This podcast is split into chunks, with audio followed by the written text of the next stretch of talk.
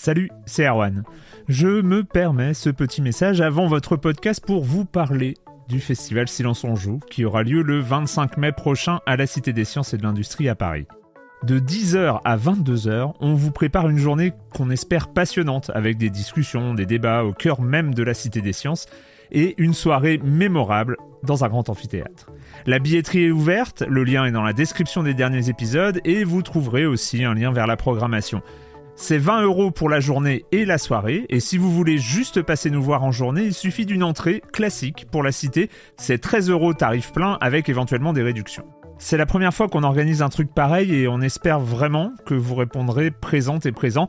En tout cas, nous, on a très envie de vous croiser de rencontrer celles et ceux qui nous écoutent chaque semaine. Rendez-vous donc le 25 mai et je vous laisse avec votre épisode de Silence en joue ou de la bande-annonce ou de Gâchette gauche ou de Dans la boucle. Enfin bref, bonne écoute. Hiring for your small business? If you're not looking for professionals on LinkedIn, you're looking in the wrong place. That's like looking for your car keys in a fish tank. LinkedIn helps you hire professionals you can't find anywhere else, even those who aren't actively searching for a new job but might be open to the perfect role. In a given month, over 70% of LinkedIn users don't even visit other leading job sites. So start looking in the right place. With LinkedIn, you can hire professionals like a professional. Post your free job on linkedin.com slash achieve today. Silence en joueur, Juan Cario, bonjour.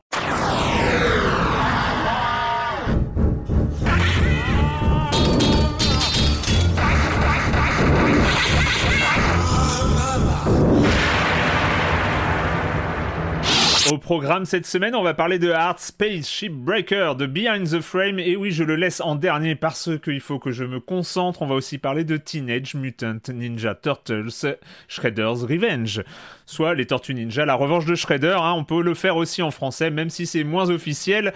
C'est pas grave. Donc, on va jouer avec euh, les tortues qui font du kung-fu. Et puis, euh, le reste du programme, vous connaissez la chronique jeu de société de Jeremy Kletskin, le com des com. On va discuter du Discord, des abonnements, tout ça, comme d'habitude pour cette avant avant dernière émission de la saison 15 de Silence en Joue, euh, sachant que euh, il faut aussi caler l'émission en public. on va y arriver. L'emploi du temps, hein, toujours la fin d'année, c'est toujours un peu compliqué, mais bref. Euh, et pour m'accompagner dans ces aventures, j'ai le plaisir d'accueillir trois de mes chroniqueuses favoris. Julie Le Baron, salut Julie. Salut Arwan, et très bonne prononciation hein, pour TMNT, moi je, m'y risquerais même pas.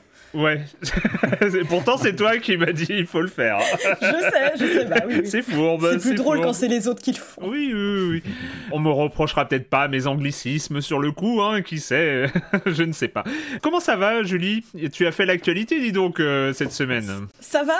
Oh bah, Je suis un peu dépourvu qu'on en parle, mais ça va, ça va, écoute. Euh. Je disais juste, effectivement, tu as fait l'actualité parce que tu as fait un, un, thread sur Twitter pour annoncer ton départ de Canard PC, euh, parce que c'est voilà, c'est aussi la situation de, de, ce journal historique de jeux vidéo qui est assez dramatique et la conséquence, c'est ton départ, notamment. Oui, notamment. malheureusement, le monde est en train de prendre feu et euh, la presse jeux vidéo, enfin en ce moment, on a vu quand même qu'elle était euh, pas mal à l'agonie.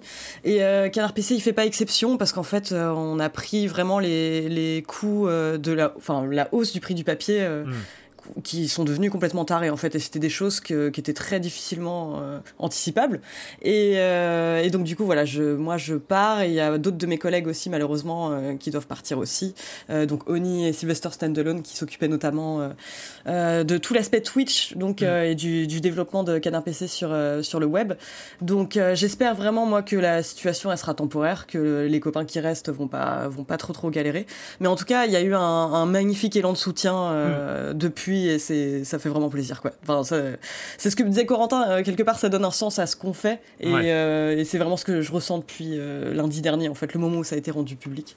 Parce que les circonstances, il y a eu le Covid, qui a aussi, avant, avant ça, avant ce, ce, problème, enfin, le papier, on sait que la problématique est là depuis un moment, mais c'est vrai qu'il y a eu le Covid avant, donc il y a une sorte de mm. cumul aussi de, de, circonstances qui font que c'est très très dur pour la presse aujourd'hui. Ouais, et la guerre en Ukraine en plus qui s'ajoute à ça. Voilà, tout ça, ce, des choses auxquelles on s'attend pas forcément, enfin, c'est...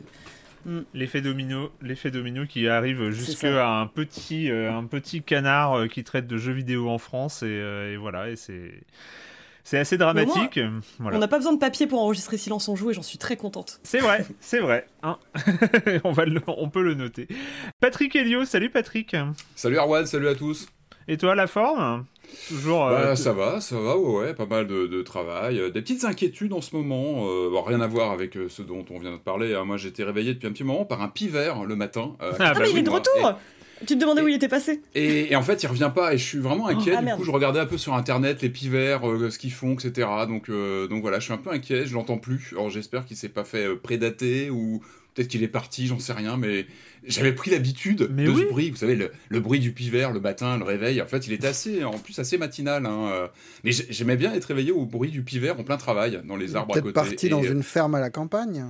J'espère pour lui. Alors je me dis, voilà, il est parti, euh, voilà, dans des dans des, dans des endroits plus, plus sympas que Paris pour lui, euh, où il s'est fait bouffer par un chat, parce qu'on a pas mal de chats aussi je crois que t'allais dire dans un espace vert, une forêt ou un truc comme ça.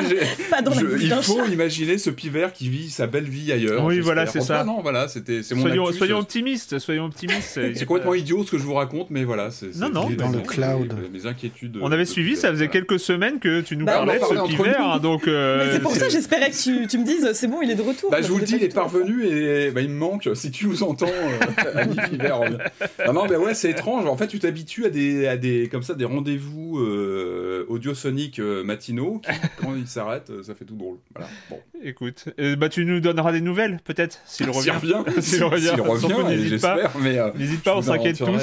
informer de ce Woodpecker qui, qui, était très attachant. Très attachant. Et Marius Chapuis, salut Marius.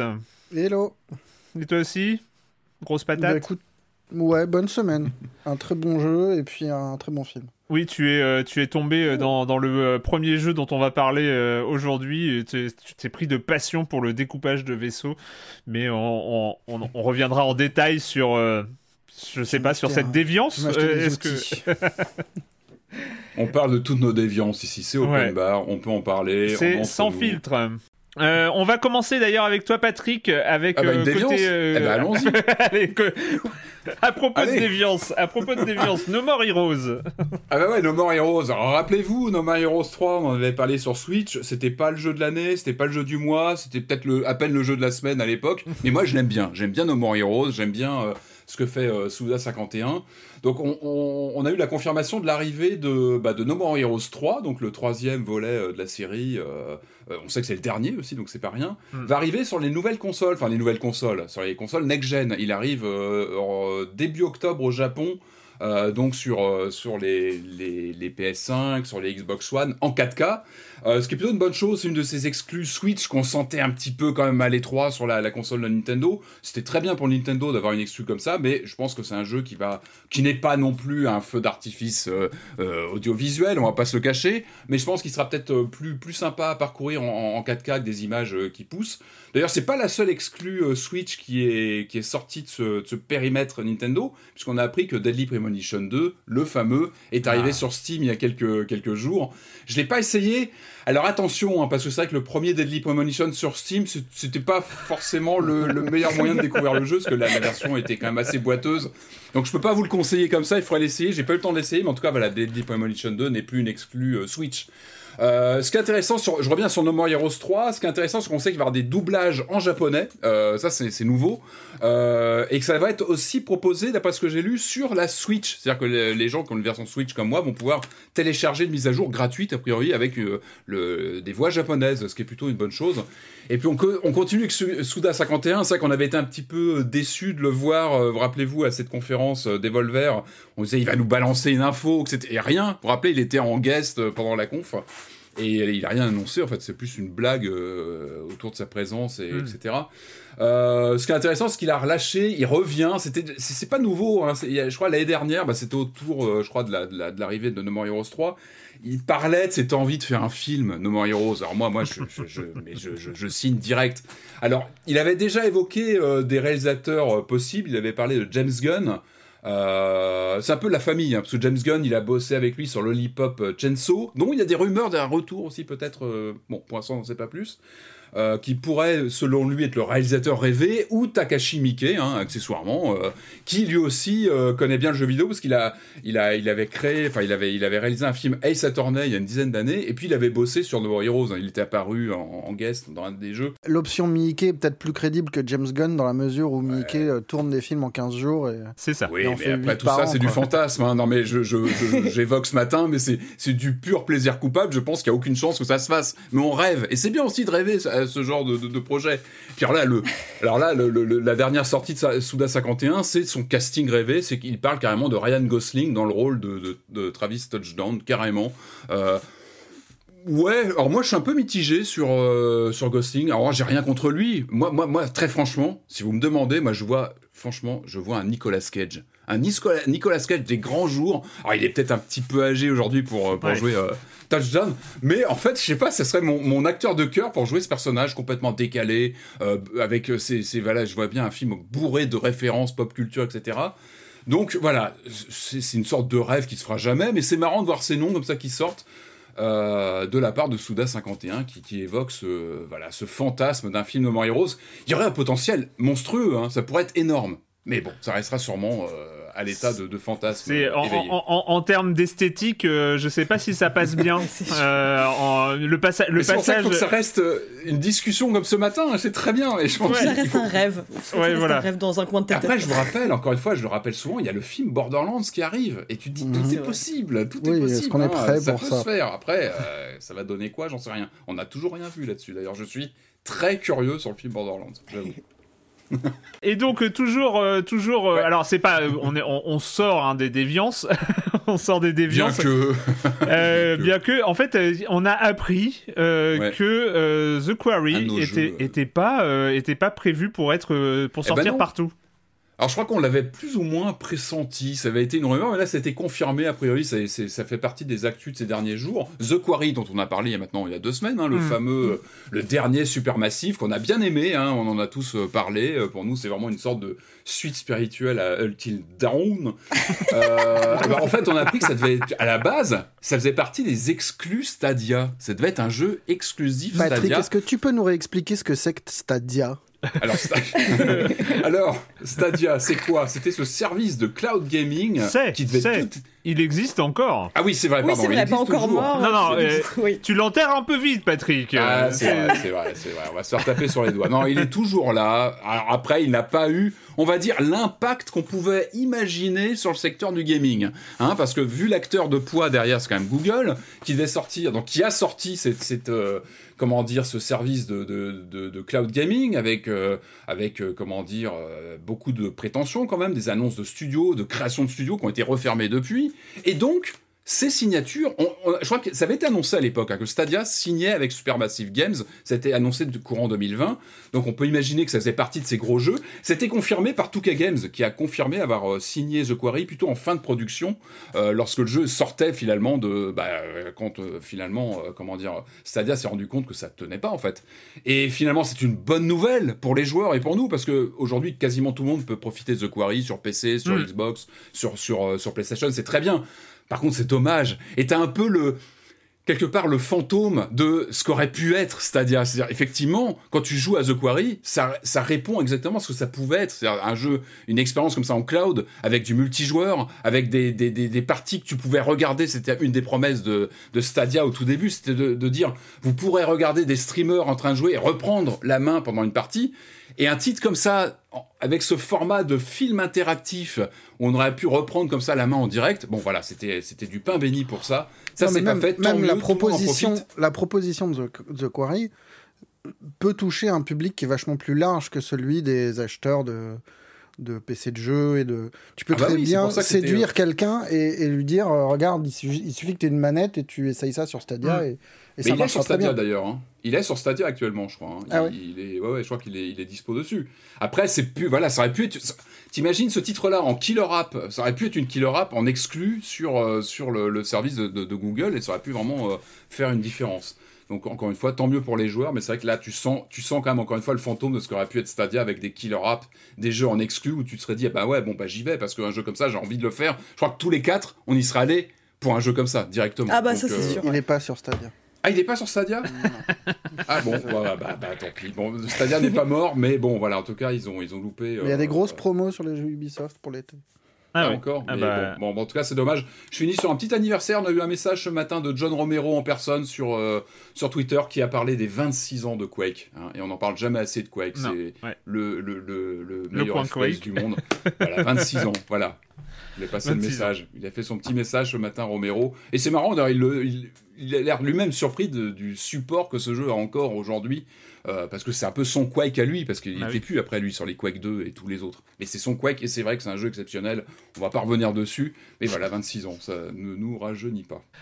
Euh, Julie, la semaine dernière, nous avons euh, de notre côté fait une longue, une longue digression sur cet événement qui n'était pas un E3 cette semaine qui n'était pas une semaine de 3, c'était autre chose, mais ça y ressemblait beaucoup, et donc on a parlé de tous les jeux que, qui nous ont qui nous ont tapé dans l'œil. Est-ce que toi, de ton côté, euh, il y a des choses que tu retiens de ce non-E3 bah oui, pas mal. Enfin, déjà, la première conférence, quand même, le, Summer Game Fest, dont je retiendrai la, performance infâme de The Rock, qui nous a montré quand même en une minute, trois fois sa boisson énergisante. Et euh, ce qui fait que les annonces qu'on suivit après, euh, c'était comme une petite bouffée d'air frais quoi. Tu sais que je me demandais, euh, c'était premier degré ou second degré Non, c'était premier degré en fait. Bah, cette annonce, euh, bah, du, vrai premier degré. Je pense, euh, que c'était du vrai premier degré, ah, mais personne. c'est ouf. Ouais, non, c'était complètement fou cette histoire. Mais du coup, j'étais hyper contente quand même de voir après ce truc qu'il y avait quand même des annonces qui arrivaient encore à m'enthousiasmer. Et dedans, il y avait notamment Time Flies, qui est un jeu donc qui est notamment développé par Michael Frey, qui avait fait les dessins de Kids. Je sais pas si vous vous souvenez, c'était vraiment une sorte de petit jeu qui était dans un, dans un des, des fameux bundles Itch.io où on, on, jouait sur des mouvements de foule. Enfin, c'était vraiment très chouette, mais c'était presque plus de. Le point bundle de Julie. Ouais, ah oui, c'est vrai, le fameux point bundle, ouais. euh, c'était plus art contemporain, on va dire, que, hmm. euh, que du jeu vidéo à proprement parler. Et là, en fait, donc ça va être un jeu. graphiquement, ça va pas voler très haut, hein, c'est euh, vraiment du paint euh, en noir et blanc. On incarne une petite mouche, en fait, qui doit, ah qui doit en fait faire sa bucket list avant de mourir. Et sachant qu'elle a une espérance de vie d'approximativement 15 secondes selon le pays où elle se trouve, on doit donc par exemple apprendre à jouer d'un instrument, se, se prendre une murge au moins une fois dans sa vie, apprendre une nouvelle langue, ce genre de choses. Et le concept est ultra chouette en plus, euh, bruité euh, avec la bouche. Enfin, c'est, moi je trouve que ça a l'air très cool. C'était un des trucs les plus inventifs que j'ai vu de hmm. ce de ce Summer Game Fest, alors que c'est clairement bricolé avec deux bouts de ficelle quoi. Oui, c'est la mouche de Trondheim mais en jeu vidéo quoi. Ouais ouais, c'est vraiment ça quoi. Et ça me botte, ça me botte vraiment quoi. donc je vous recommande de regarder le trailer de Time Flies parce que je pense que le monde a besoin de jeux comme ça. Il y a aussi un jeu, alors je risque de mal le prononcer, s'appelle Skim. Et c'est un jeu euh, où on doit euh, donc sauter du nombre à une autre. C'est vraiment ouais super joli. En termes de, direction artistique, ça a l'air très chouette.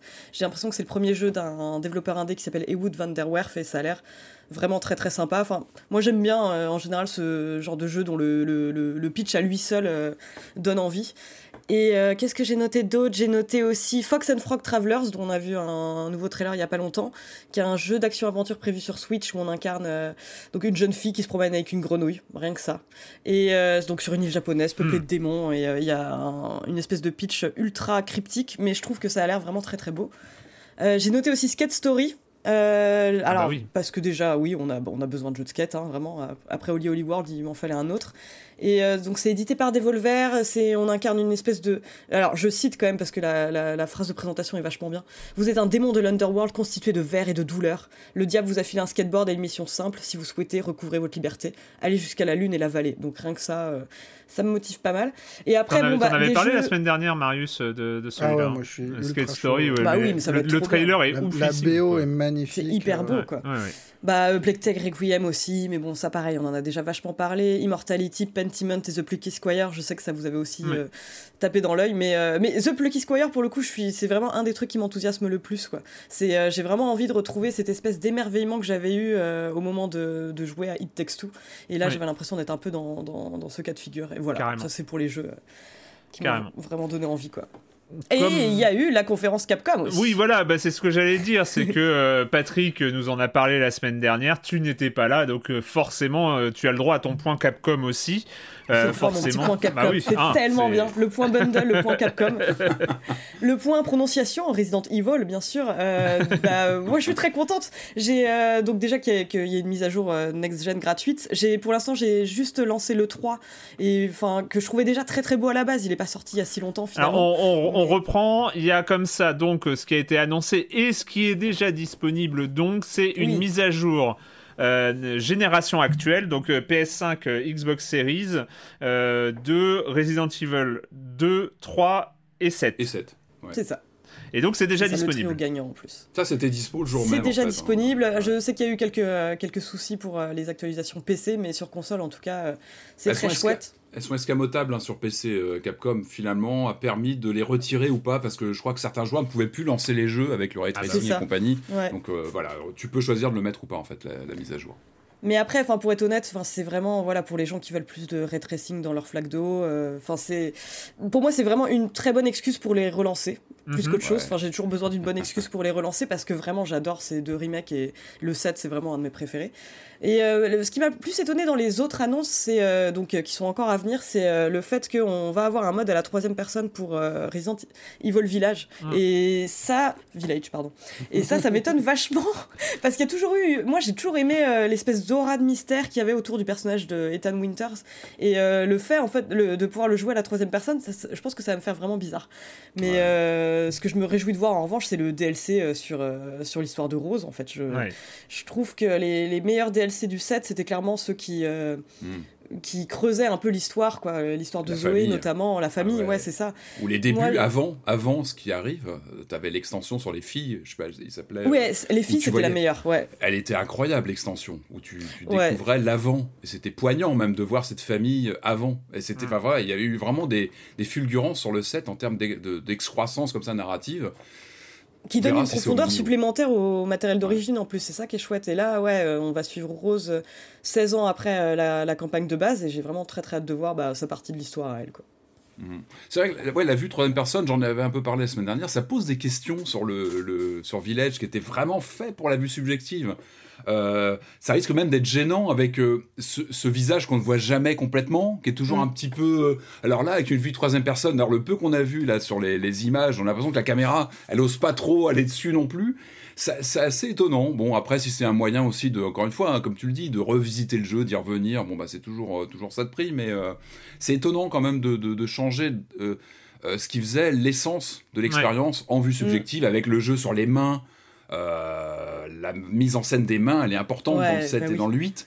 Là, on va un peu perdre ça, on va se retrouver avec un, finalement un jeu qui va marcher dans les pas du, euh, du, du, 4, euh, du 5, du 6 pourquoi pas, mais c'est un peu étonnant quand même. On a mm. l'impression puis maintenant que tu le dis, on va regarder un mec regarder bah, ses propres mains en permanence, c'est très bizarre. Bah, genre, on, va plus voir, on va, on va essayer de pas voir sa tête, ça va être, ça va être très bizarre. En tout cas, c'est assez mm. étonnant. Moi, juste pour info, j'ai relancé notamment le 2.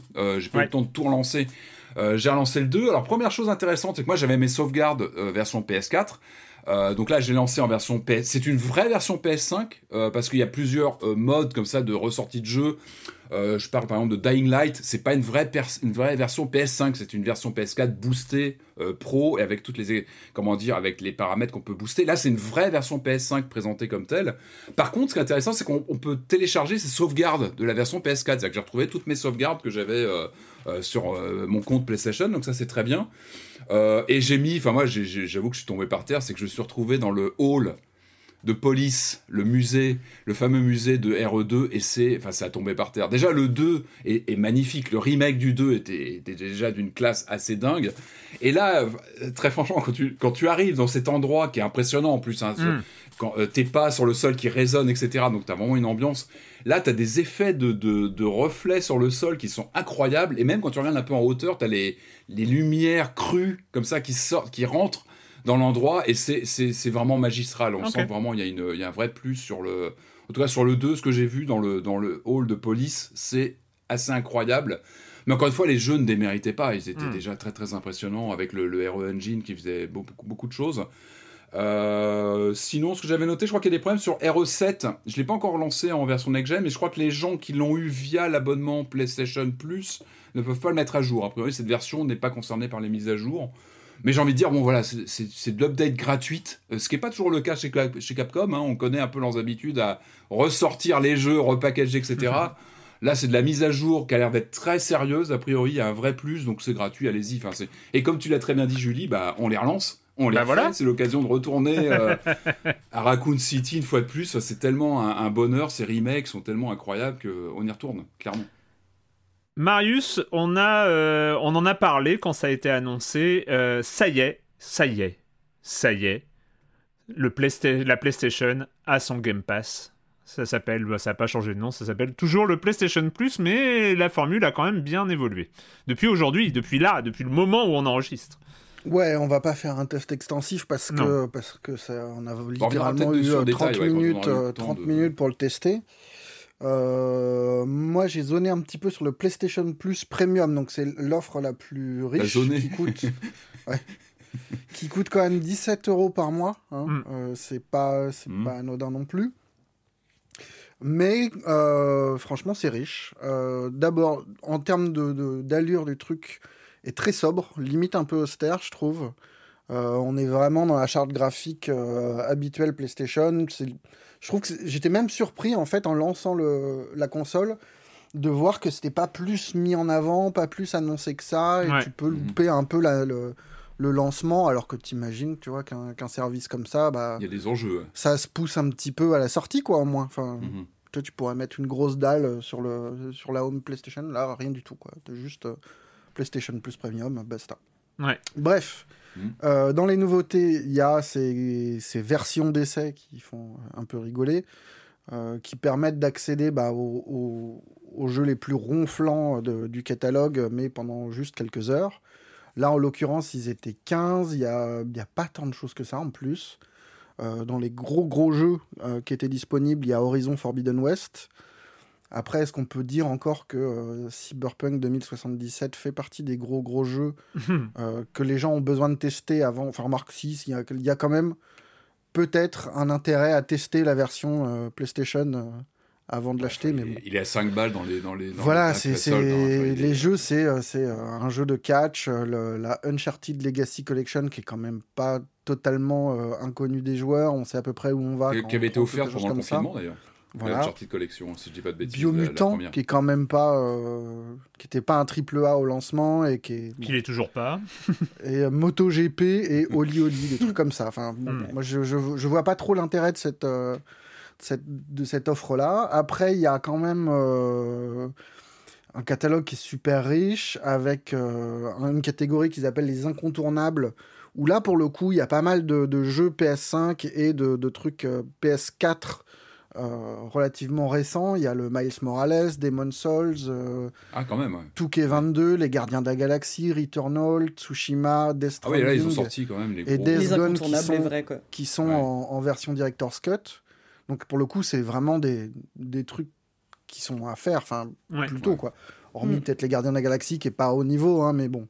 Non, enfin quand même. Il y a Red Dead 2, il y a Mortal Kombat 11, il y a mhm. Bloodborne, Control Ultimate, Hollow Knight, euh, Outer Wild. Pour le coup, il y a vraiment un catalogue qui est mhm. riche, qui est plutôt impressionnant. Et si, euh, et si on n'a pas fait plusieurs de ces jeux, je pense que ça vaut le coup d'essayer en tout cas. Tu sais si, pardon, techniquement, là c'est du streaming ou c'est du téléchargement à la Xbox C'est le choix comme Xbox la plupart des de base c'est du téléchargement et après pour avoir accès au streaming de mémoire il faut, euh, il faut être en premium, si je me souviens bien. Euh, parce que les PlayStation Plus Essential et Plus Extra n'ont pas le streaming. Et après, peut-être que certains sont pas dispo euh, dans l'offre, mais ça m'étonnerait, parce que pour le coup, c'est plutôt riche. Et j'ai testé vite fait le streaming, ça marche très bien avec, par exemple, Death Stranding. En quelques secondes, on est, on est devant les cinématiques interminables.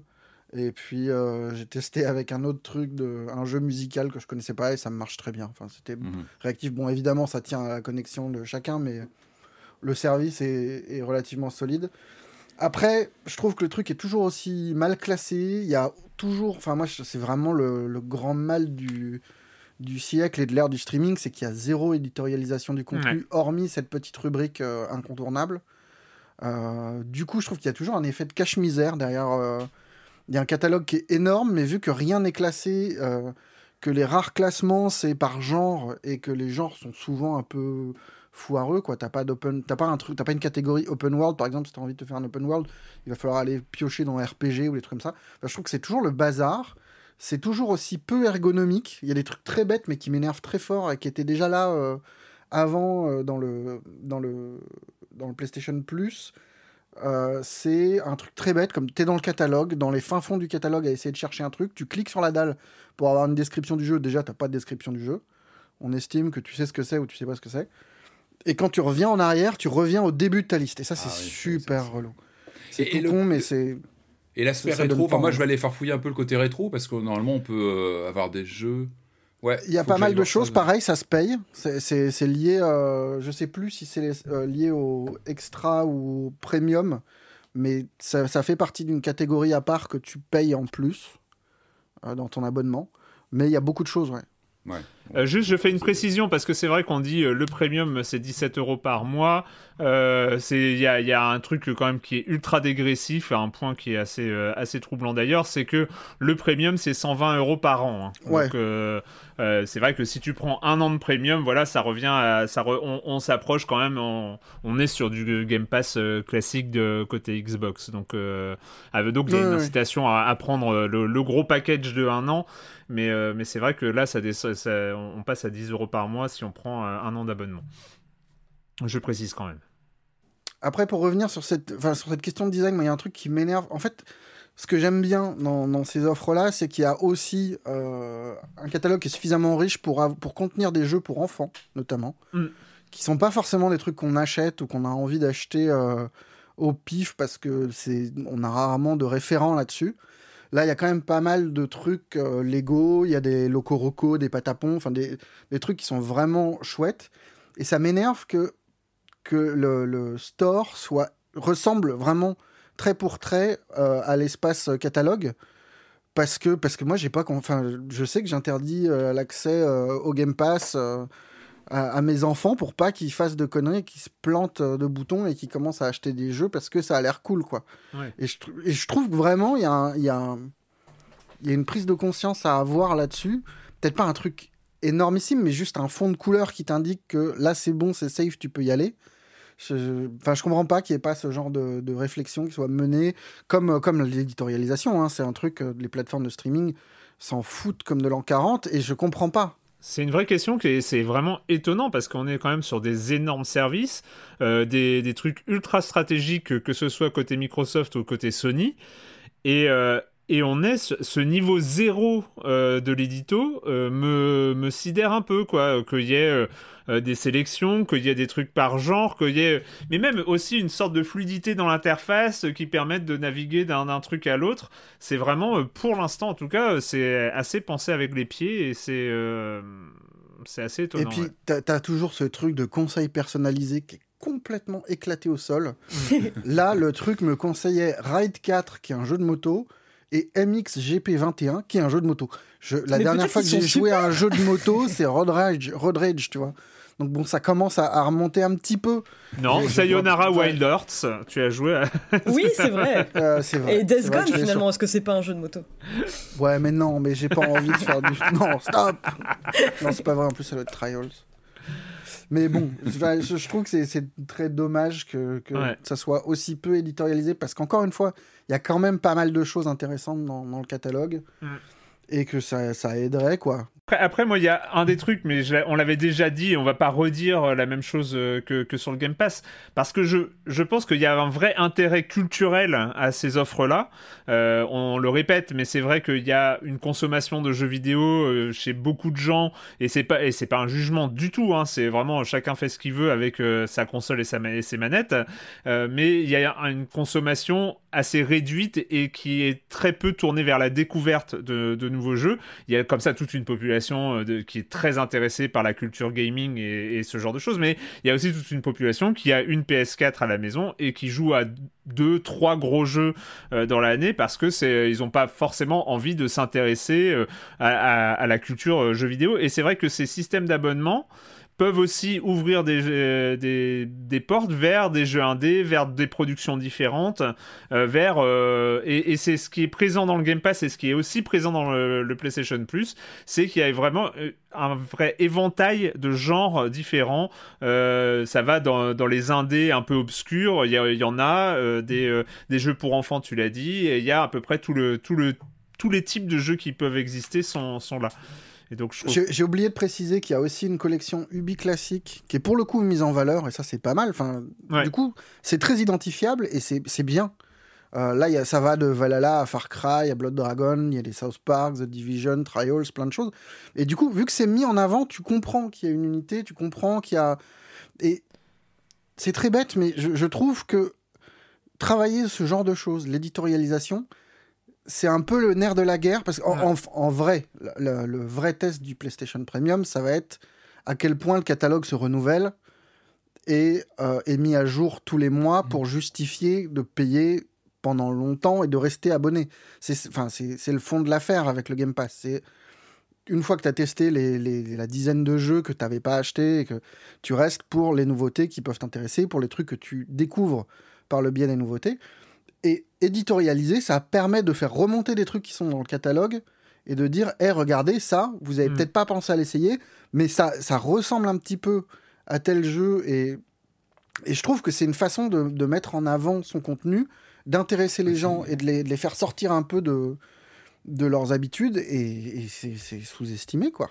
Bah, aujourd'hui, c'est la vitrine numéro un pour un constructeur. Hein. C'est le truc où tu te branches tout de suite quand tu allumes ta bécane, tu arrives dessus. C'est vraiment la vitrine où effectivement tu peux mettre en relief euh, tes nouveautés, les jeux que tu veux mettre en avant, tes deals, tes exclus, etc. C'est super important. C'est capital, effectivement. Donc voilà, PlayStation Plus euh, Premium. Euh, alors extra, enfin tous les, formules, on se demande encore pourquoi ils ont fait ces, ces différentes formules qui ne riment pas à grand chose. Je pense que euh, ils vont assez vite découvrir qu'il vaut mieux, euh, vaut mieux comme ça euh, se limiter peut-être à une formule ou, enfin, c'est vrai que ça complique un peu les choses de, mettre autant de, autant de choses différentes. en gros, pour résumer, l'essentiel, c'était le PlayStation Plus de base qui vaut 9 euros par mois et qui donne accès au multi, en gros. Hein.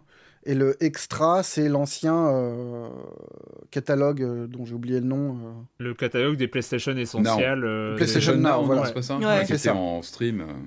C'est, pour le coup, là, c'est 14 euros par mois pour accéder à ce catalogue-là. Et après, il y a la version premium qui, en plus. Et comme à chaque fois, des, d'énormes des, prix qui baissent énormément si on prend un an d'abonnement. Hein. C'est, voilà, on donne les prix à, au mois, mais c'est c'est 60 euros par an, 100 euros et 120 euros. Euh, voilà. Donc ça vient d'arriver. Euh, on passe, euh, on passe au com des com de la semaine dernière, où nous, parle, nous parlions de Neon White, du, du, jeu de du jeu de donuts, comment il s'appelait, Freshly Frosted et, euh, et de Point Pi. Euh, donc, euh, donc on commence avec Marvelou qui dit Neon White, quelle découverte, le jeu est aussi lissé et bien fini que le paradis. C'est fluide, tout est fluide, les déplacements, mais aussi ce système de médailles. On est grisé quand on finit le niveau du premier coup à l'instinct, on est grisé quand on s'améliore jusqu'alors et on exulte quand on comprend les raccourcis. Vraiment, merci pour la découverte. De rien, il faut jouer à Neon White, évidemment. je continue avec Oyoyo. moi, j'aime bien Point ça me change de Slay the Spire. C'est effectivement un upwell où il faut rebondir sur les ennemis et où les éléments destructibles euh, pour prolonger euh, et ou les éléments destructibles pour prolonger son saut. Je préfère même cette ambiance mignonne à celle de Dunwell et la maniabilité à un doigt est très agréable. Merci encore pour la découverte, mais de rien. Vous, hein. euh, Neon White me fait très envie, il faut que je réussisse à me décider entre la Switch et le PC, et les Donuts aussi, une émission à wishlister, quoi. Et euh, je finis par le crapouche, je passe beaucoup de trop de temps sur Point Pi, que je prononce Point Pi, euh, enfin Point Pi, que je prononce Point Pi, merci Erwan. Ouais, c'est mon côté influenceur, j'aime beaucoup comme ça Mais je pense que Point Pi, c'est un très beau nom. Euh, ça fait plaisir, un jeu sur mobile avec une vraie difficulté. C'est tout coloré et, euh, et, on y joue avec le sourire, même quand on doit ramasser quatre fruits dont un interdit et que t'as smashé pile à côté du porteur que tu visais et que tu retombes des dizaines de mètres plus bas. Et c'est vrai que voilà, c'est, euh, je rappelle, un Point Pi, c'est à tester sur l'appli Netflix. Euh, sur portable et tablette. Euh, je précise alors deux autres choses autour du, Discord. Ouais, j'ai pas réagi. Euh, il y a eu plein de remarques. Il y a eu plein de remarques sur nos façons de prononcer, nos choix de mots, nos choix de vocabulaire, des anglicismes ou pas, ou des choses comme ça. Non, je, j'en parle juste parce que je suis désolé, je réponds pas parce que je sais pas quoi répondre en fait. Je sais pas quoi répondre. Oui, enfin. Après, il y a des fois où on choisit le mauvais mot. Enfin, après, que ça écorche les oreilles de certains, mes excuses. Euh, après, c'est, c'est compliqué. C'est pas la même chose que quand on écrit un article, on est tous euh, et toutes de la presse écrite. Donc on sait très bien que quand on écrit un article, nous on choisit nos mots, on choisit nos phrases, on choisit les mm. formules, on, fait attention, on se relit, on réécrit l'article et tout ça. C'est vrai que là on est presque autour d'une table virtuelle à, discuter euh, de manière euh, très immédiate euh, de, de, nos ressentis, de, de, nos, de, nos, façons de percevoir les jeux. Et c'est vrai que des fois, on utilise des nouveaux mots, des anglicismes de la même, de la mauvaise manière. Des prononciations hasardeuses. Des prononciations hasardeuses, il y en a. Donc du coup, j'ai j'ai absolument pas réagi dans le Discord euh, aux gens qui faisaient la remarque parce que je sais pas trop quoi. Je, je peux même pas promettre de m'améliorer. C'est très compliqué en fait de de, de revenir là-dessus. Euh, donc voilà, là il y a eu une, une utilisation la semaine. comme intervention. Voilà, c'est un peu désolé désolé d'être déceptif pour le coup. Euh, mais, c'est peut-être un truc de presse écrite, ça le mot déceptif, non? C'est pas un tic qu'on a pris non, je pense à l'écrit ou je sais pas. Déceptif, c'est pas forcément un truc. je, je sais pas, moi j'ai pas la j'ai pas l'impression que ce soit un tel tic de langage. C'est journaleux, ça Mais euh, bah, c'est possible. Mais, euh, mais bon. J'ai un doute. Pour le mais coup... si, ah, parce qu'après, si on commence à calculer comment on parle et ce qu'on dit, on va, on va pas en finir, hein, parce que là, on va, on va non, faire moi, à chaque et, mot. Et, sur, et surtout, et puis, on a tous des mots sur lesquels on bute. Hein. Moi, le mot trop, par exemple, m'exaspère parce qu'il est mal utilisé à chaque fois. Et bon, je, je dis rien parce que ça me c'est un combat perdu d'avance. Euh, mais scolaire, scolaire que moi j'utilise à toutes les sauces, ça veut plus rien dire, donc c'est complètement. Enfin voilà, on a tous nos. ah mais tant que tu continues à utiliser charnu, moi. Euh, ben ouais, mais sans problème. Et fédérateur aussi, je l'utilise tout le temps à toutes les sauces et j'assume. C'est des mots qui me suivent depuis des années. Alors que fédérateur, franchement, ça n'a plus aucun sens en France aujourd'hui. Mm. Après, on s'est toujours gardé de prononcer, moi, les mots qui m'exaspèrent le plus, à savoir iconique. Euh, oh, quoique, remarque. Iconique, ça, oh, ça a dû sortir sur un Resident Evil, moi. Oui, mais il, y a eu un glissement sémantique maintenant, c'est devenu ça s'applique un peu à tout et n'importe quoi. En fait, je voulais pas m'excuser pour utiliser ces mots, parce que euh, autrement, je vais pas m'en sortir. Je voulais m'excuser de ne pas avoir réagi dans le Discord, parce hmm. que je sais pas trop quoi dire par rapport à, ces remarques. Par contre, si un jour vous nous entendez dire force est de reconnaître que, là par contre intervenez, il faut nous arrêter tout de suite. Il y a des moments où il faudra aussi intervenir, il faut pas hésiter à, nous remonter les moments où on dérape vraiment. Non, il faut raison garder. On écoute.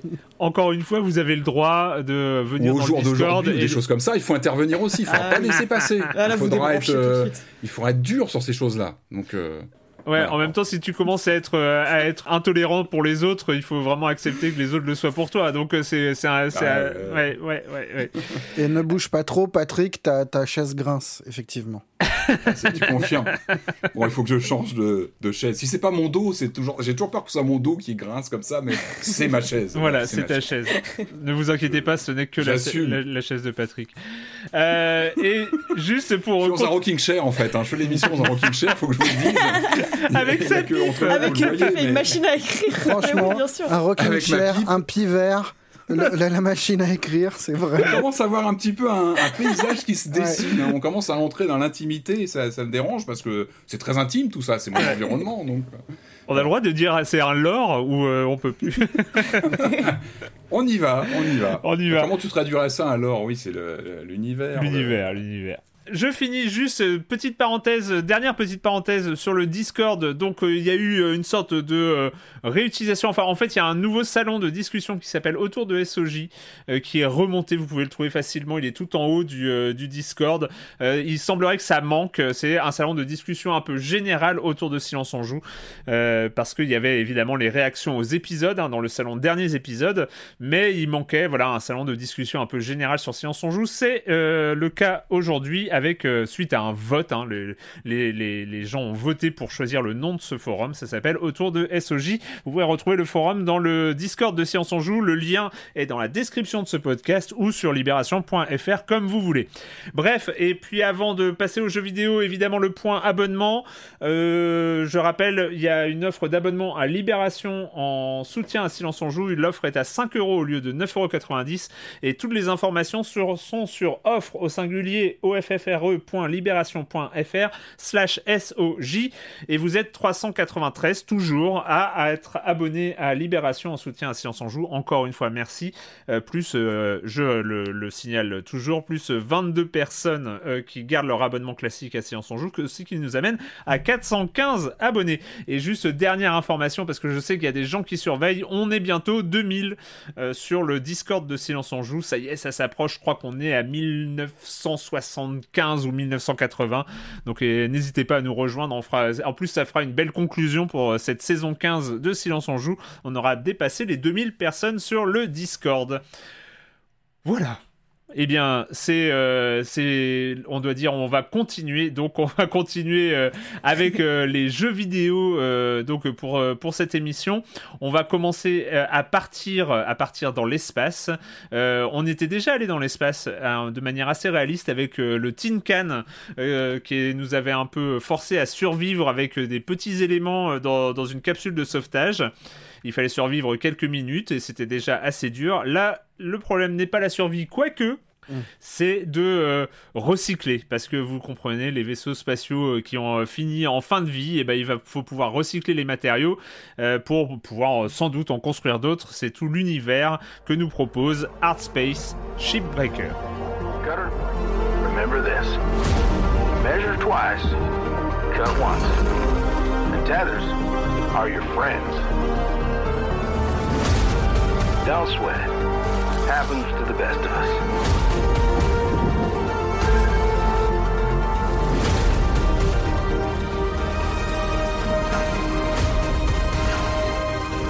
One bad move and Art Space Shipbreaker, on est donc euh, on est dans l'espace, on joue le rôle d'un ferrailleur parce que c'est quand même un métier d'avenir, ferrailleur.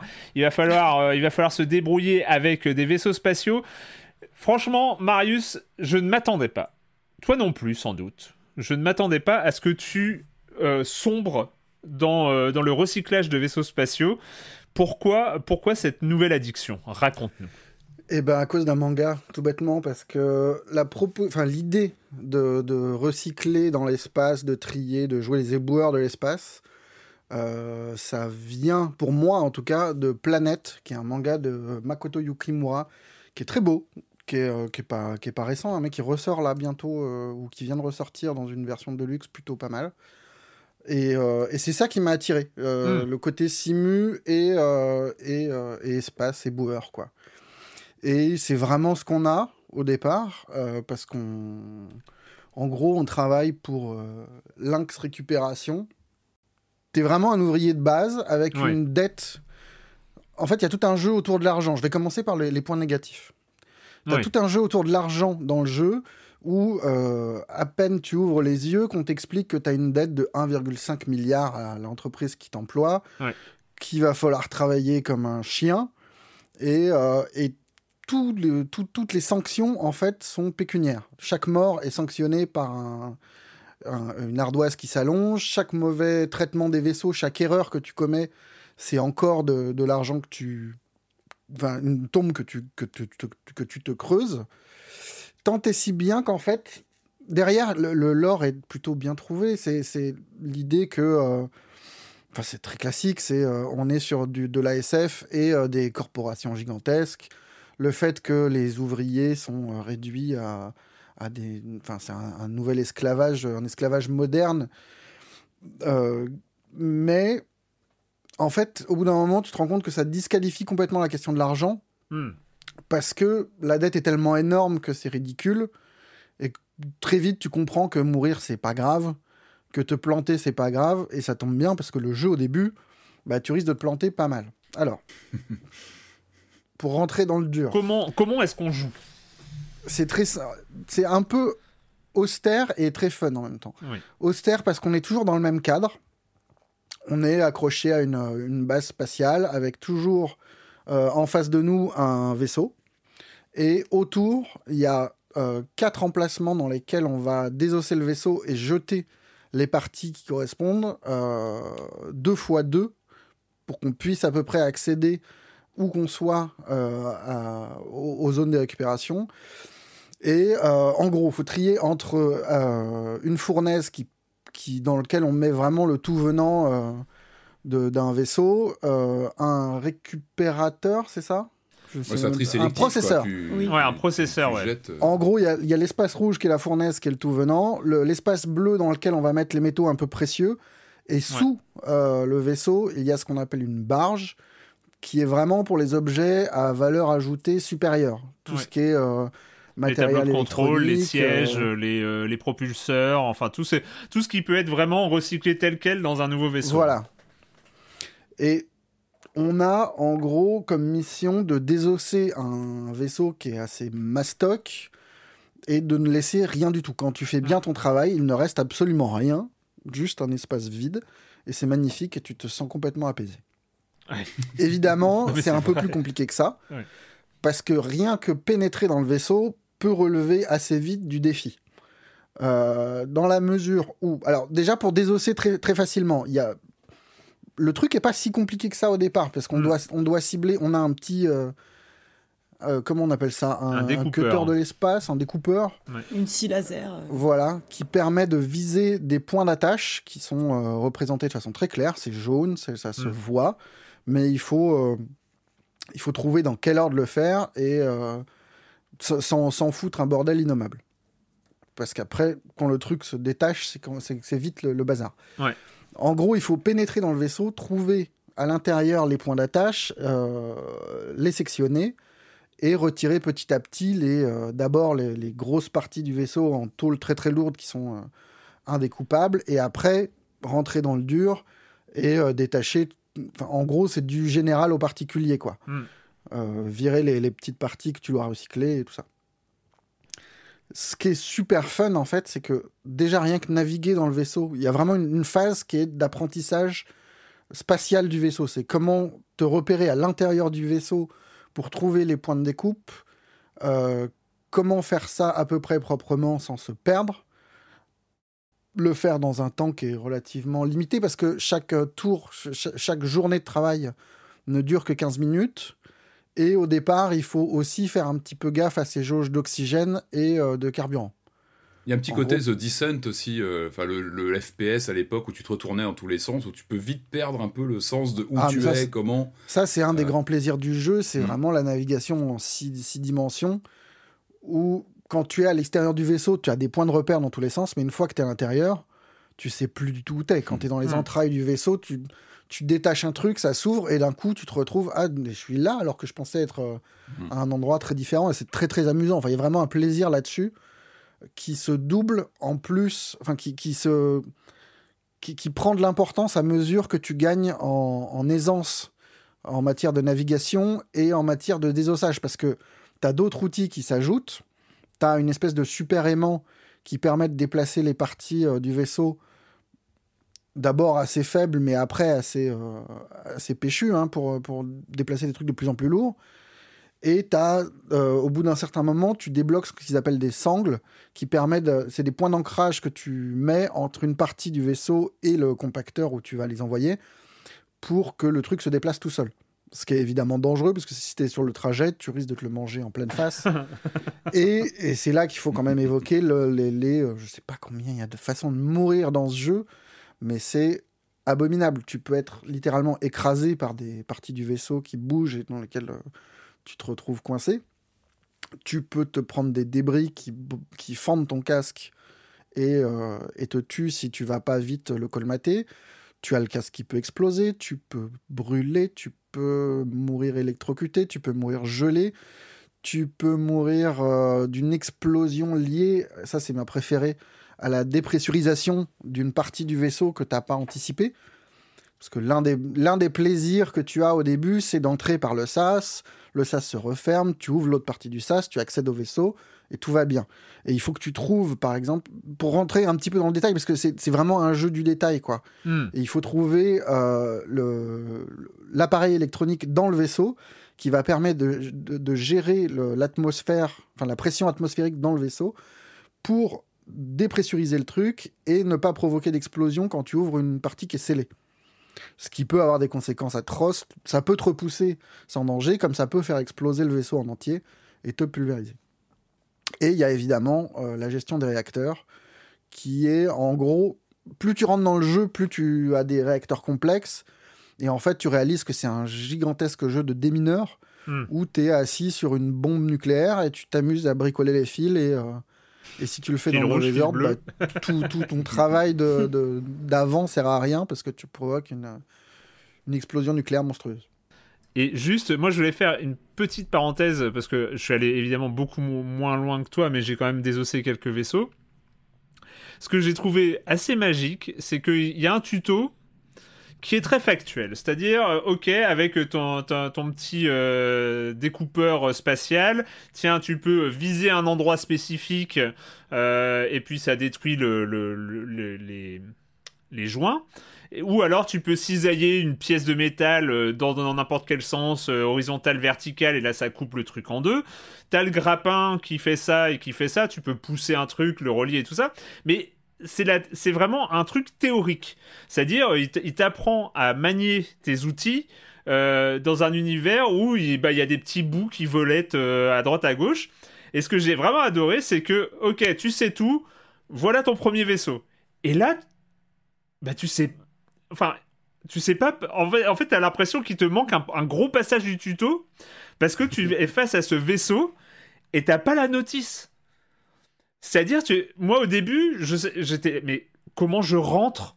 Comment je rentre dans ce vaisseau? Ce qui fait que j'ai découpé comme un sagouin le, le, truc en verre euh, du début. je crois que tout le monde fait ça au début. Mais oui, mais c'est pareil, c'est le premier réflexe que tu as. Tu fais fondre la vitre et, j'ai adoré parce qu'il te dit bah, vous avez perdu euh, tant de dollars de, de verre que vous n'avez pas recyclé. Et dit mais j'avais pas le choix. Et en même temps, après, au, deuxième vaisseau, tu comprends que oui, euh, bah, tu peux rentrer par tel côté, tu peux. Euh, de toute façon, il y a d'autres manières de d'y arriver.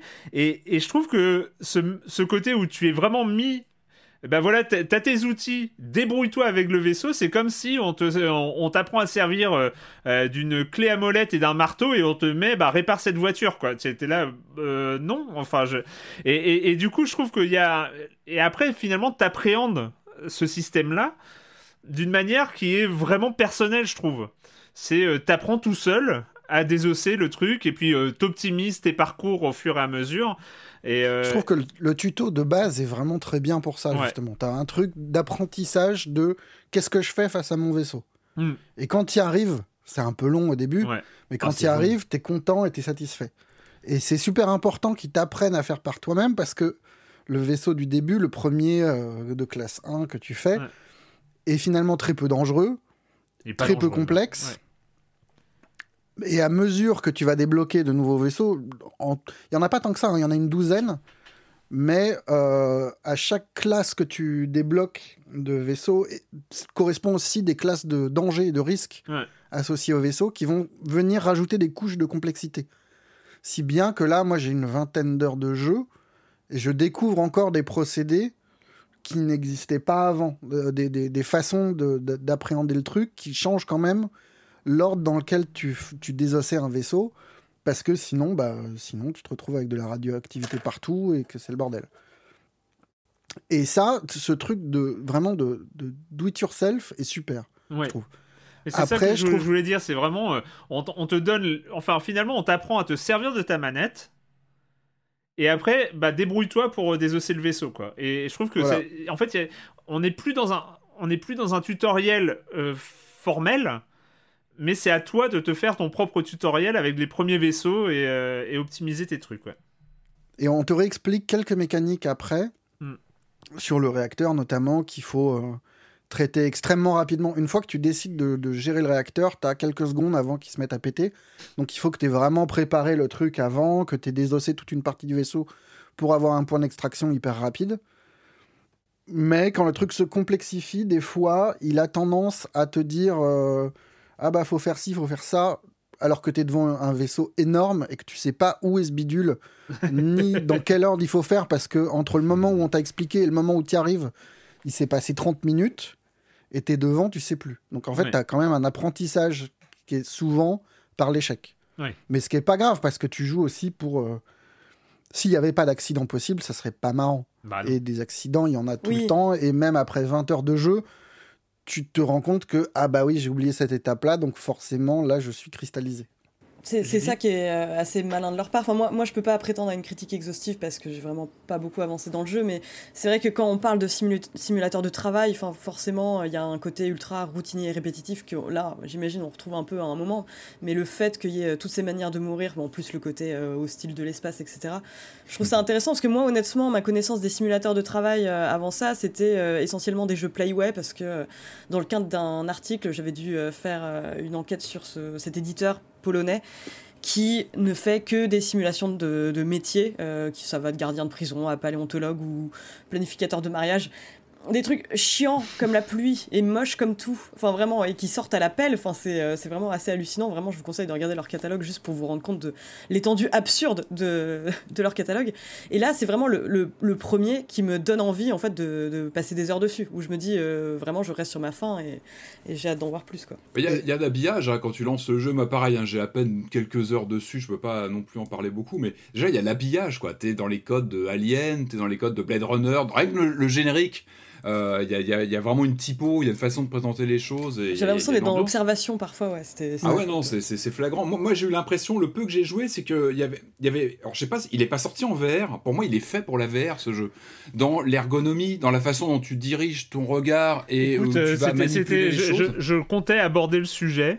Euh, j'ai l'impression d'un jeu VR frustré. Alors, peut-être qu'il est, peut-être dispo, j'ai pas vérifié, mais.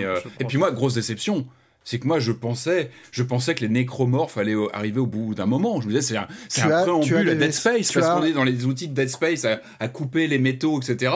Mais a priori, d'après ce que vous dites, il n'y a pas d'alien. Il y, a, à aucun moment les nécromorphes déboulent. Au bout d'une, que c'est une quinzaine d'heures, t'as des vaisseaux fantômes. T'as des vaisseaux que personne ne sait ce qu'ils foutent là et. Euh, mais il n'y a pas d'alien. T'as une grosse musique angoissante et je vous laisserai ah, découvrir derrière, ah, mais. Non, non, mais ça aurait, pu être, ça aurait pu être une préquelle de fou à Dead Space où tu voyais ce que faisait le, justement ce, ce, travailleur de l'espace euh, dans son quotidien, quoi. Non, c'est pas un jeu d'horreur, mais euh, mais il y a quand même suffisamment de façons de mourir pour que ça soit pas. C'est ça qui est assez marrant, c'est que c'est un jeu qui est exigeant, qui est euh, parfois un peu dur parce que c'est relou de mourir ou de, de flinguer un désossage après 45 minutes de trucs, mais, euh, mais c'est en même temps très chill. Enfin, il y a vraiment mm. un, un, vrai plaisir relaxant à jouer à ça. Et, et c'est esthétiquement très, enfin, très satisfaisant aussi, pas parce qu'il est beau, parce qu'il est technologiquement, il est normal, enfin, il n'est pas particulièrement remarquable.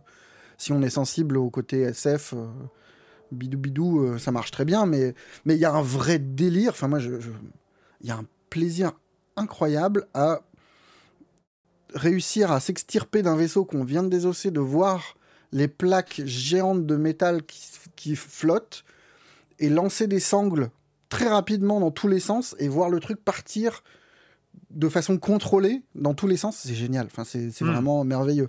Pareil, un truc tout bête au début que je me refusais d'utiliser, j'ai eu tort. C'est au bout d'un certain moment, on débloque euh, des outils explosifs. Hmm. Mais en fait, c'est une explosion très contrôlée et qui permet de couper des trucs qui sont vraiment pour le coup énormissimes. Et c'est super rigolo. Enfin, c'est tout con, mais t'es dans l'espace, t'es là avec ta, petite gâchette, et puis tu lances le truc, ça pète dans tous les sens, et tu sais ce que tu vas faire derrière, et c'est, c'est vraiment très très bien. Et le, justement, je voulais revenir sur le côté VR. Pendant, euh, pendant un moment, je me suis dit, au début, je me suis dit, non mais la VR, je tiens 8 secondes et, euh, et je vomis. Ça, c'est sûr. ah, ça veut rien dire, ça peut être plus confortable. Justement. Et voilà, et en même temps, au fur et à mesure. Alors, il y a deux choses à, ce propos. D'une part, je trouve que une des, un des challenges de Artspace euh, Shipbreaker, un des challenges, c'était le contrôle, les mouvements. Parce que euh, se diriger dans un espace en 3D euh, où tu peux être la tête en bas, la tête en haut, enfin même t'as plus de bas et de haut, en fait ça n'a plus de logique. Donc mm. et, te diriger comme ça en, 3D total, hein, en, je sais pas combien de degrés de liberté ça donne, mais c'est vu que tu peux tourner sur toi-même, enfin il y a vraiment un nombre de degrés de liberté qui est quand même assez dingue. Et ben je trouve qu'avec une manette classique, ils se sont super bien débrouillés. Même le R3 marche bien. Écoute, j'allais, j'allais en parler. C'est un des rares cas où je trouve que R3 et L3 euh, ah. fonctionnent pas mal parce que en fait, ils s'en servent pour une fonctionnalité très précise qui est euh, se tourner en fait euh, la rotation côté gauche et côté droit. Et en fait je trouve que il y a ce côté où tu appuies sur un gros bouton pour activer des propulseurs spéciaux qui te permettent de, de, tourner autour de ton axe je trouve bizarrement que, que, ça marche. Je suis moins convaincu par le, le, frein où tu appuies sur les deux en même temps, mais bon, c'est. c'est... Ah, Soit. Ça, bien, ça, ça, marche pas mal. Mais je trouve que au bout d'un moment, au début, je trouve que c'est un des apprentissages les plus fous. C'est que, euh, franchement, les dix premières minutes, t'es totalement paumé entre le fait de monter, descendre, accélérer, freiner, euh, bouger vers la gauche, la droite, tourner. Enfin, tu, tu, tu dis, mais je vais jamais me débrouiller juste pour bouger il y a un nombre de commandes qui est quand même assez fou. C'est euh, pas commun comme ça. Euh, normalement, un personnage euh, en 2D, t'es à droite et gauche, en 3D, t'as. Enfin voilà, t'es assez limité. Et là, cette liberté totale demande quand même une certaine maîtrise d'un certain nombre de commandes, et je trouve que ça passe. bizarrement, il y, a, y a beaucoup trop de boutons pour pouvoir bouger, et on, on se l'approprie assez vite, et je trouve que c'est la vraie première performance du jeu.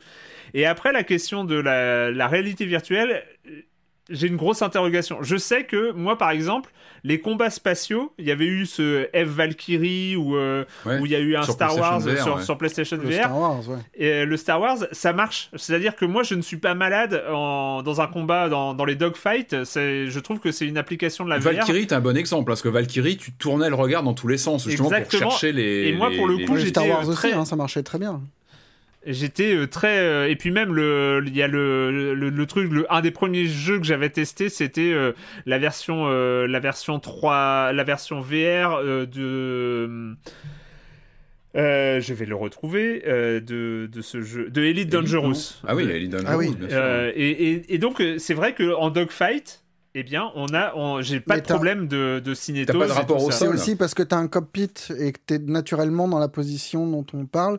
Là, j'ai peur qu'en se déplaçant. Enfin, il y a quand même des moments où on est obligé de se déplacer assez vite. Mm. Euh, Mais moi, je me dis, vu que, vu que ton, corps est immobile, en fait, t'as pas de rapport à ton oui, corps. Oui, c'est vrai que tu bouges ton corps et, bah, et, en fait, c'est le rapport au sol qui peut être troublant. C'est dès que t'as un rapport au sol, comme le vertige en, euh, je sais pas, t'es en hélico, si t'as un rapport au sol, tu peux être malade. Moi, à mon avis, sur ce jeu-là, ce que peut amener la VR, c'est, et ça, on peut le voir notamment, par exemple, sur Resident Evil 4 euh, euh, en VR, c'est le rapport à l'environnement. Ton regard n'est mm. plus, tes mains ne sont plus ton regard. Et là, je pense que ça peut avoir une valeur ajoutée, c'est à la fois, euh, je sais pas, gérer avec tes deux mains bah, tes objets, tes manipulations, et regarder autour de toi autrement. Ce qui est plus compliqué à la souris, parce que c'est plus difficile de tu peux pas en fait ton regard est toujours ancré sur l'action que tu es en train de faire je sais pas si mais je suis clair. mais oui, oui tu es très clair mais après y avoir joué je dois dire que euh, au début je pensais que c'était cinétose euh, absolue au bout de 8 secondes et en fait maintenant je suis justement très curieux parce que je me dis ça peut toujours être le cas mais ça peut aussi euh, vraiment donner une autre dimension. Tu t'imagines ah, en réalité virtuelle je veux dire, à regarder dans, ton, dans ton hangar flottant dans l'espace et, à, découper des vaisseaux avec tes deux. Il est fait pour pour moi. Ah surtout, on l'a pas précisé, mais un des trucs qui est extrêmement réussi et qui est assez discret, mais c'est c'est le fait que chaque vaisseau semble, enfin, porte les traces de, de vie. C'est que les vaisseaux sont extrêmement cohérents dans leur architecture, très pensés. Et il y a, y a plein de choses qui disent que ces vaisseaux ont été habités. Il y a des posters, il y, a des, y, a, y a des petits objets qui flottent en, en apesanteur. Et tout est, tout est très logique et très organique on comprend très vite au bout d'un moment. Non, mais c'est, enfin, à la limite, c'est le contraire, c'est mécanique, mais on comprend la logique des vaisseaux et on comprend aussi que les, les, les pièces sont pas posées là par hasard, que tout, tout a un sens. Il y a un côté tombeau, un peu. C'est comme si tu explorais un peu des tombeaux, avec des souvenirs d'une vie qui non, est. C'est comme si tu passais euh, chez un récupérateur de. Enfin, tu vois, c'est des voitures que tu retrouves à la casse, qui portent la trace de. Bah, t'as des cassettes audio qui ont été laissées. Là, là t'as as limite ça, tu vois. Tu peux trouver des, euh, des, des, ours en peluche qui flottent à un endroit. Euh. C'est tout bête, mais les lieux que tu visites sont pas morts. C'est pas, c'est hmm. pas juste des. des... C'est pas juste des fonctions. Après, le moteur physique m'a l'air très performant à la découpe, la ah, façon dont on peut vraiment trancher les matériaux. C'est assez bluffant. c'est le truc qui accroche tout de suite. Hein, c'est la coupe, euh, la tranche qu'on peut faire sur les matériaux. Enfin, c'est vraiment bien fichu. Quoi. Il y a Ça, et, le, jeu sur le poids des, objets, parce que les tu, as, tu as ce grappin qui permet d'attraper des petites choses et de les expédier très très vite. Et, après, quand tu prends des trucs plus lourds que toi, tu comprends que la physique change complètement et que c'est l'objet qui va te tracter et que tu, du coup, tu peux te retrouver projeté très vite à l'autre bout de la map et euh, crever, juste parce que tu t'es accroché à un truc trop lourd que tu as essayé de déplacer et en faisant ça trop vite. Et tu as vraiment un travail de physique qui est à dompter et qui est, mais qui est super drôle parce que tu prends, tu prends des risques sans t'en rendre compte et au bout d'un moment tu apprends à jouer avec la limite de ce risque pour faire des, presque des figures. quoi. Enfin, il y a des moments où tu, tu tournes autour du vaisseau à toute berzingue en tirant sur les trucs et en l'utilisant pour propulser l'objet dans, la, dans la, fournaise et en même temps te propulser toi dans l'autre sens, c'est super drôle. Enfin, vraiment, c'est il y a un plaisir de jeu dans un truc qui, quand même, en apparence est assez austère, qui est formidable. J'aimerais bien devoir jouer. C'est le genre de jeu que j'aimerais pouvoir regarder en tant que spectateur, une partie de quelqu'un qui sait bien jouer. Parce qu'à mon avis, ça doit être quelque chose, un spectacle, quoi, de, de voir Marius euh, comme ça en, en apesanteur qui se balade. Non, mais c'est vrai, ah, la maîtrise du jeu doit être. Euh, quand j'ai commencé à réussir à débloquer les. En fait, tu as des étapes quand tu désosses le, vaisseau. Tu as euh, des, points de contrôle qui disent euh, tu as réussi à désosser 25% mm. euh, du véhicule, machin. Et jusqu'au niveau 5, ou parfois plus quand c'est mm. des, vaisseaux énormes, qui disent que tu as réussi à faire du très bon boulot. Et quand tu y arrives, mais tu es tellement content. Il y a vraiment un truc. Quand tu vois les derniers objets, que tu te dis ok, c'est bon, je peux plus me merder, enfin, je peux plus rater le truc maintenant c'est génial. Enfin, et puis des fois, tu te dis ça, et puis tu as la moitié du vaisseau qui part euh, à la poubelle parce que tu as attaché le mauvais truc, et t'as dégoûté. Et, je, pense, euh, je pense que là, il faut aussi signaler que c'est euh, Art Space Shipbreaker a, été pendant deux ans en Early Access. Donc c'est là ce qui s'est passé, c'est il est sorti d'Early Access fin mai.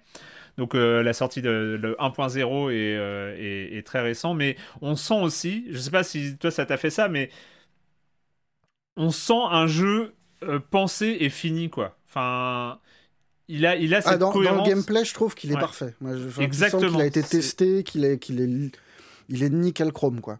Après, alors j'aurais peut-être pas dû commencer par là, mais je trouve que le rapport à la narration est un peu en dessous. Ouais. Euh, d'ailleurs, j'ai pas dit non plus, mais le son est génial. Il y a, mm. au début, on a une radio, enfin au début, ça nous accompagne pendant tout le jeu, mais c'est tout bête, mais c'est très étonnant. Mais il y a une bande son qui est euh, folk, country, qui colle pas à ce qu'on imagine pour de la SF et qui est super. Il euh, y, a, y, a, ça, il y a le fait que on est débutant et du coup il y a une voix qui nous parle en permanence, qui nous explique comment faire, qui nous voilà, on est petit rookie, et on doit apprendre.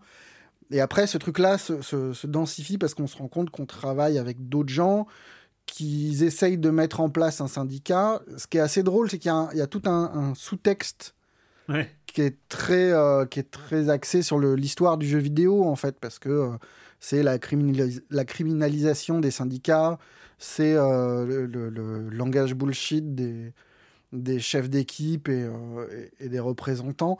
Il y a ce truc-là qui est en vérité pas mal, mais qui a du mal à, accrocher vraiment. Parce que soit ça t'interrompt, et ça globalement c'est pareil, c'est un des trucs que j'ai reproché au jeu, c'est que au début, ce, système de shift de 15 minutes est pas mal parce que ça te permet de souffler entre les deux et de. Ok, là j'ai merdé là-dessus, de faire le point. Mais quand on est sur des gros vaisseaux, que le truc prend vraiment au moins une heure à désosser, c'est chiant, c'est chiant d'avoir un, timer qui vient te dire euh, attention, il te reste plus qu'une minute, euh, finis ce que tu es en train de faire.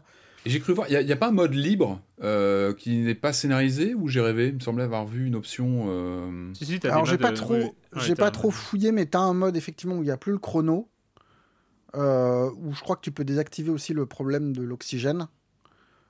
Mais bon, en vrai. En moi, je t'avoue que c'est l'oxygène, mais après, moi, j'en suis peut-être au début et peut-être que les boules, t'as des options pour augmenter la. la, ouais, l'oxygène, l'oxygène, c'est chiant au début parce que tu fais gaffe à ta, tu fais gaffe à ta barre et euh, tu es obligé de penser au truc. Euh, dès que tu l'as amélioré une ou deux fois, c'est plus du tout euh, un problème. Parce que là, j'ai pas encore amélioré et je t'avoue que c'est un peu crispant. Euh, de t'es là, t'es là, t'as enfin démonté ta plaque, t'es sur le point de le balancer dans le processeur et que t'es hyper content.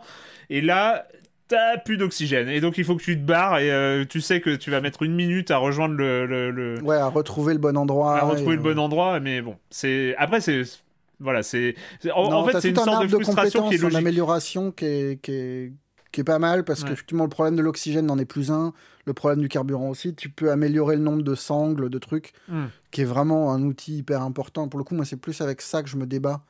Euh, même avec 40 sangles, tu te rends compte que tu peux vite euh, faire des allers-retours, des trucs comme ça.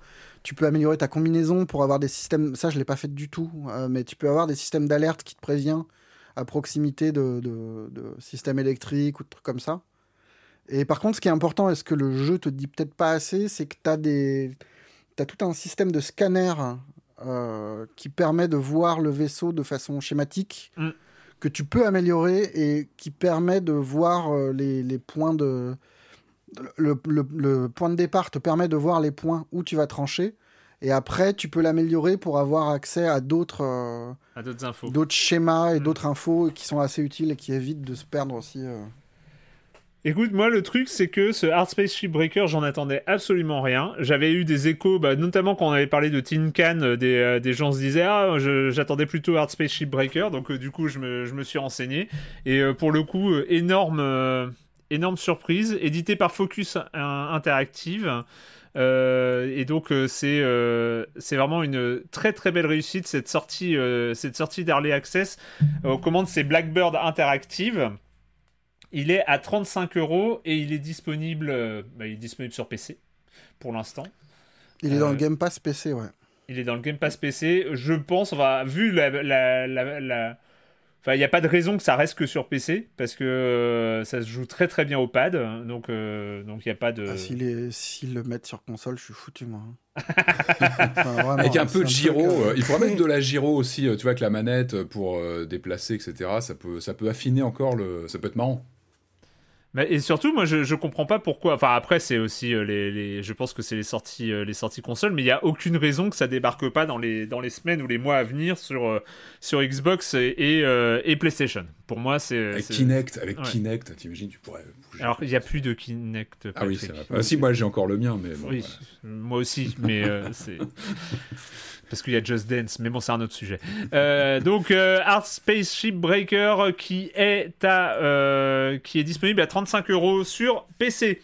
C'est le moment d'accueillir Jérémy Kletskin et sa chronique jeu de société, comme chaque semaine, avec toujours le même plaisir. Salut Jérémy Salut Erwan, cette semaine on va incarner un méchant et il n'y a rien de plus diabolique qu'un seigneur du mal. Et ouais, 5 secondes après le début de ma chronique, vous avez déjà envie de jouer au jeu. Son nom Bellum Magica, Bellum B-U-2-L-U-M, Magica c'est A à la fin. On va y monter une armée en recrutant des créatures du gobelin au dragon. Il s'agit pas d'une armée de défense là, non non, c'est une armée d'attaque chaque tour. On va attaquer des fermes, des villages, des villes pour récolter des ressources. Chaque joueur reçoit un plateau individuel unique, c'est son seigneur du mal. À droite et à gauche de son plateau de jeu sont illustrés six lignes, six numéros. Sur les six lignes de droite sont illustrées des icônes de combat, des épées, des épées magiques, des masques, on va voir ce que c'est. Et sur chacune des six lignes de gauche sont illustrées des ressources ou des pouvoirs. De la viande ou des runes qui sont des ressources qui nous permettent d'acheter des créatures ou des cartes au trésor qui nous permettent de déterrer des coffres supplémentaires. En effet, le but du jeu c'est d'avoir un maximum de points et ces points sont illustrés au dos des jetons coffres dont tout ce qu'on va faire dans ce jeu c'est obtenir un maximum de coffres. Il y a trois types de coffres, bronze, argent ou or, on sait pas exactement ce qu'on va trouver dans chacun d'entre eux, mais le premier joueur qui atteint les 10 coffres euh, fait instantanément se terminer la partie, et c'est pas forcément lui qui va gagner s'il a que des coffres en bronze par exemple. Donc tour à tour, les joueurs vont d'abord attaquer des cartes habitation, c'est le principal moyen d'obtenir des ressources, ou des coffres plus tard dans le jeu quand on va découvrir des cartes de ville qui ont développé un peu plus leur défense, puis utiliser ces ressources pour acheter des cartes créatures dans le marché disponible au centre de la table, donc deux cartes de monstres faiblards et deux cartes de monstres très puissants. En moyenne, on va acheter entre 0 et 2 cartes créatures créatures par tour en fonction du nombre de ressources qu'on a réussi à amasser. Et sur chacun des côtés de ces cartes créatures, il y a aussi 6 lignes de 1 à 6 avec aussi là des icônes représentées qui vont permettre, si vous les glissez en dessous de votre plateau individuel, d'augmenter la valeur de ces lignes. Et vous l'avez compris, on va jeter un dé en fonction du numéro sur la ligne de ce dé. On va voir ce que chaque joueur va recevoir en termes de ressources et la puissance qu'il aura quand il attaquera. Certaines créatures vous permettront d'augmenter votre propre défense. En effet, on n'attaque pas uniquement des villages, mais on peut aussi, si on décide, attaquer un adversaire et lui piquer ses coffres. Et c'est à ça que servent les masques dont je parlais tout à l'heure. Si vous avez plus d'épée que de défense chez l'adversaire, vous pourrez lui piquer le nombre de coffres correspondant au nombre de masques. Et les fins de partie sont épiques parce qu'il est beaucoup plus facile d'aller se servir chez des voisins qui n'ont pas assez de défense pour obtenir un maximum de coffres et passer la barre des 10. Et là, je vous préviens, ce jeu, ça trash talk, ça euh, insulte, ça crie. C'est très très désagréable de se faire dépouiller, mais tant qu'à faire si ça doit arriver alors que ça se fasse au sein d'un jeu de plateau. Je rappelle son nom, Bellum Magica. Moi, j'ai adoré, c'est top, c'est stratégique, c'est rentre dedans. Il y a un petit peu de hasard avec ses dés, mais il y a des pouvoirs qui permettent de le relancer ou de forcer d'autres joueurs à le relancer. Ça marche et c'est fun, le matériel est beau, il est coloré, il est de très bonne qualité. Les parties sont courtes, environ une demi-heure, donc on peut se venger rapidement. L'auteur Frédéric Guérard, de 2 à 5 joueurs à partir de 10 ans et c'est chez Blue Orange. Et à l'approche du mercato estival des chroniqueurs, je vous avoue, moi j'ai un petit peu la pression parce que je fais partie de ceux qui ont un petit peu froissé certains auditeurs. En particulier quelques-uns que j'ai bannis du Discord parce qu'ils avaient recommandé Catan ou Uno. Mais bon voilà, nous à Silence on joue, on est entier, faut nous accepter tels que nous sommes et puis on va assumer les conséquences. Hein.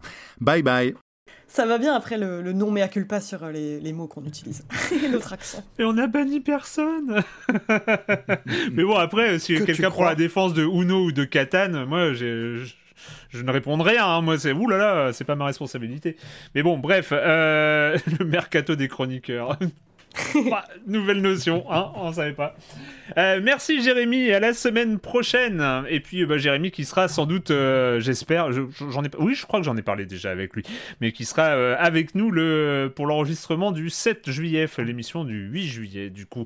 voilà, et ben écoutez, on va continuer avec les jeux vidéo, avec bah avec Dotemu, avec Dotemu, après avoir euh, après avoir euh, remis au goût du jour Streets of Rage, après avoir remis au goût du jour Windjammers, et eh ben il s'attaque à un autre monument du genre et de l'époque avec euh, les Tortues Ninja, la revanche de Shredder. Est-ce que est-ce qu'il faut que je le retente en anglais? Teenage Mutant Ninja Turtles Shredder's Revenge.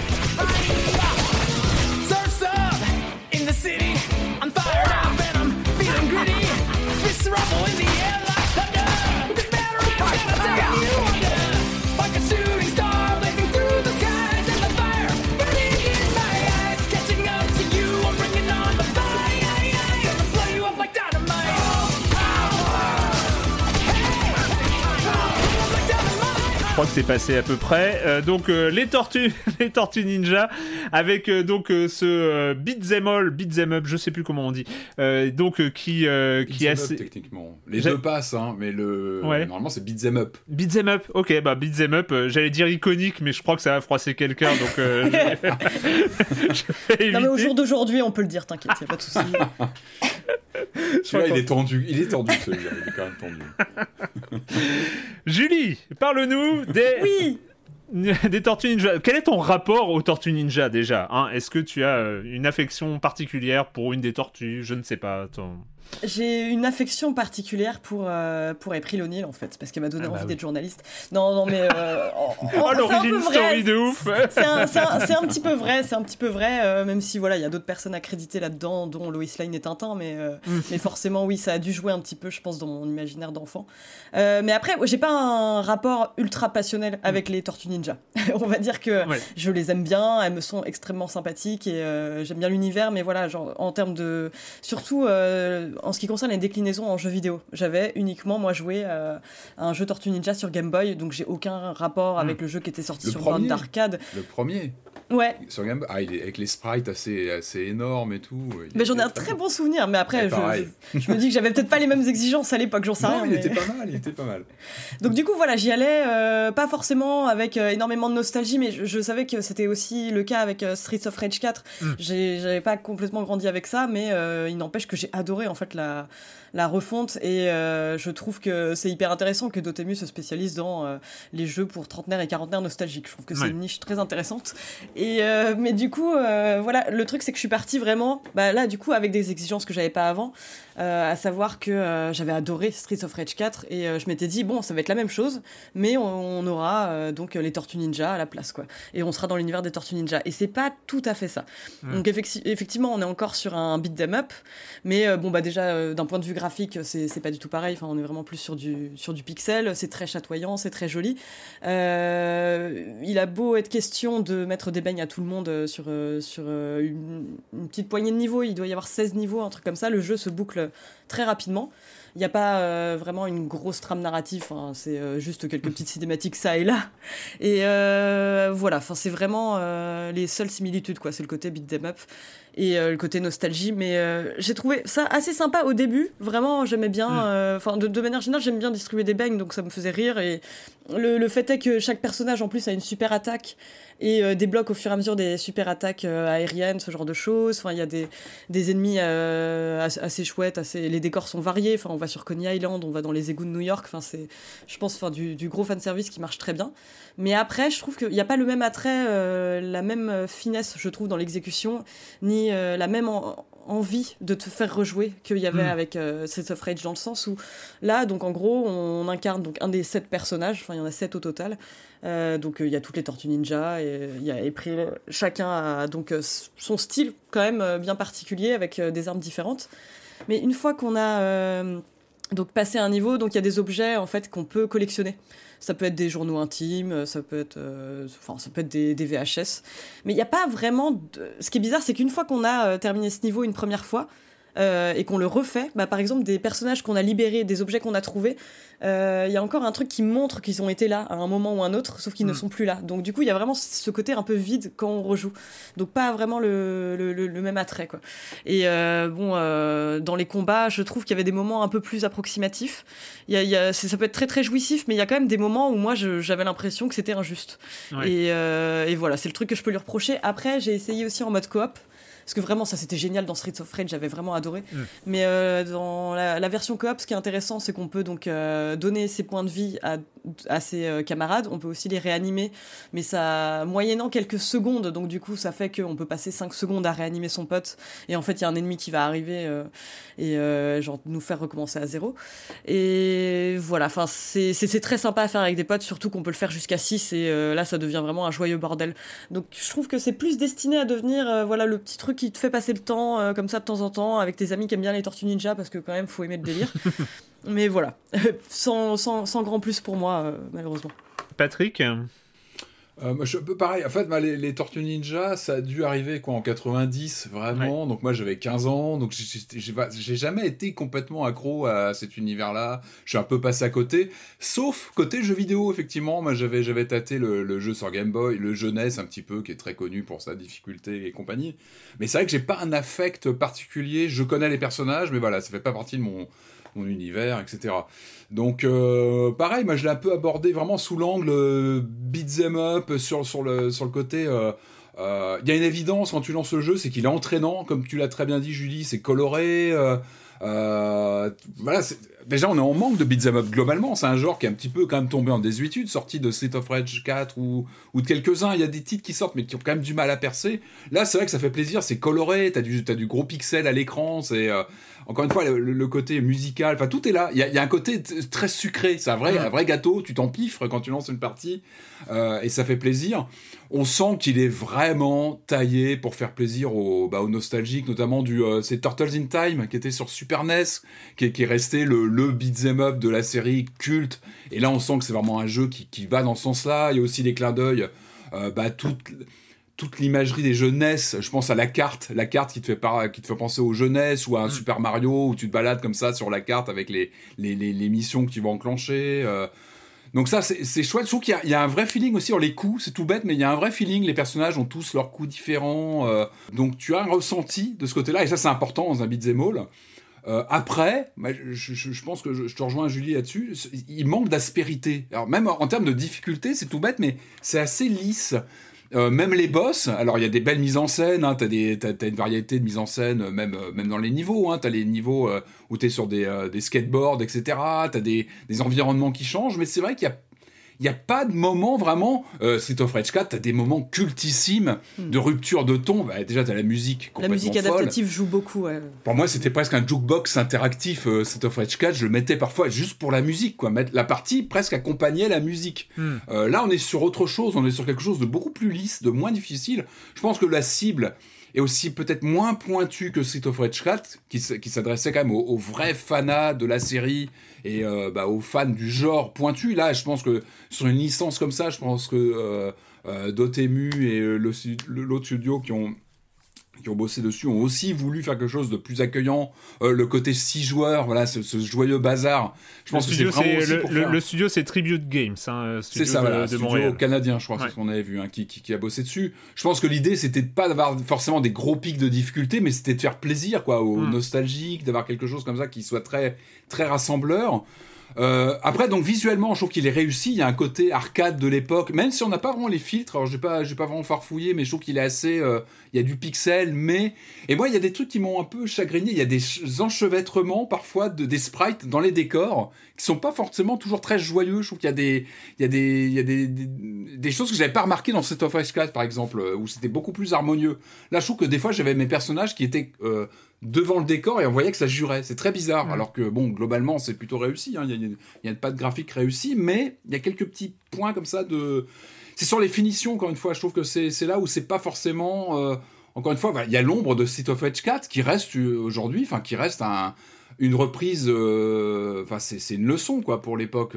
genre de, de reprise d'un jeu d'une licence qui était un peu tombée dans 18 dans 18 qui a été reprise mais avec tous les codes respectés, etc. Et là, c'est vrai, quand t'es fan de Beat'em Up, que t'as pas forcément une affection totale pour la licence, parce que le jeu est fait pour ça, est fait encore une fois pour les fans de la licence qui vont eux se régaler parce que t'as des clins d'œil dans tous les sens au dessin animé. Parce que c'est aussi ça, le, je crois, le, l'angle de ce jeu-là, c'est de, c'est pas forcément d'aller draguer les comics d'aller draguer les films et compagnie. Là, c'est sur le dessin animé ah bah, et bon, oui, oui, oui. Et Banco, c'est le truc le plus populaire, c'est le truc que, que, tous les, les, gamins de l'époque ont connu. Donc effectivement, c'est plutôt malin de se dire on, on capitalise sur l'imagerie, sur l'ambiance, le, générique, etc. Donc là, c'est tout est fait pour vraiment rallier les, les, les fans de, du dessin animé. C'est plutôt malin. Après, encore une fois, quand on est plutôt, plutôt attaché au genre, je pense qu'on peut un peu rester sur sa fin. C'est-à-dire qu'on n'a pas le niveau fait Street of Rage 4 avant, qui est vraiment beaucoup plus pointu. Euh, celui-là, c'est comme tu l'as dit, Julie, c'est plus le jeu que tu vas faire entre potes euh, plus rassembleur, certainement moins difficile. Euh, mais avec un gros effet Madeleine de Proust, quoi, qui est complètement assumé, qui est plutôt bien fait même pour ça. Mm. Et euh, mais je pense que c'est vraiment deux audiences qui sont pas forcément les mêmes. C'est pas les mêmes angles, c'est pas les mêmes. J'ai l'impression comme que même les jeux d'arcade à l'époque, il y avait quand même les deux familles entre guillemets qui étaient la mm. famille un peu issue de Double Dragon euh, dont, euh, dont, est issu euh, Street of Rage 4, c'était cette branche-là. Et puis une famille de beat'em up plus comment dire, moins technique. Ah, je mettrais Golden Axe dedans, enfin des, des, trucs avec des gros bonus qui éradiquent les ennemis, avec, avec de la magie, avec ces choses-là. Et j'ai plus l'impression que les Tortues Ninja sont dans cette famille-là, un peu de, de, de, trucs un peu plus enfin un peu plus accueillant, plus open, moins technique, euh, moins technique entre guillemets. et là c'est marrant, t'as même les prises, je crois que c'est des clins d'œil bah, au Turtle in Time où t'as le perso que tu peux balancer contre l'écran. C'est des clins d'œil, ça tout ça. Enfin voilà, c'est il y a un côté euh, euh, cartoon animé en fait. C'est vraiment très, facile à jouer. Ça quand tu rentres, t'as pas grand chose à apprendre, tu, joues très très vite. T'as as quelques boutons, mais effectivement t'as quand même aussi cette évolution, comme tu disais Julie, avec les, les coups que tu vas faire évoluer, etc. T'as aussi une marge de progression. C'est-à-dire que le jeu n'est pas vide. Hein. Attention, il y, a, y, a de quoi faire.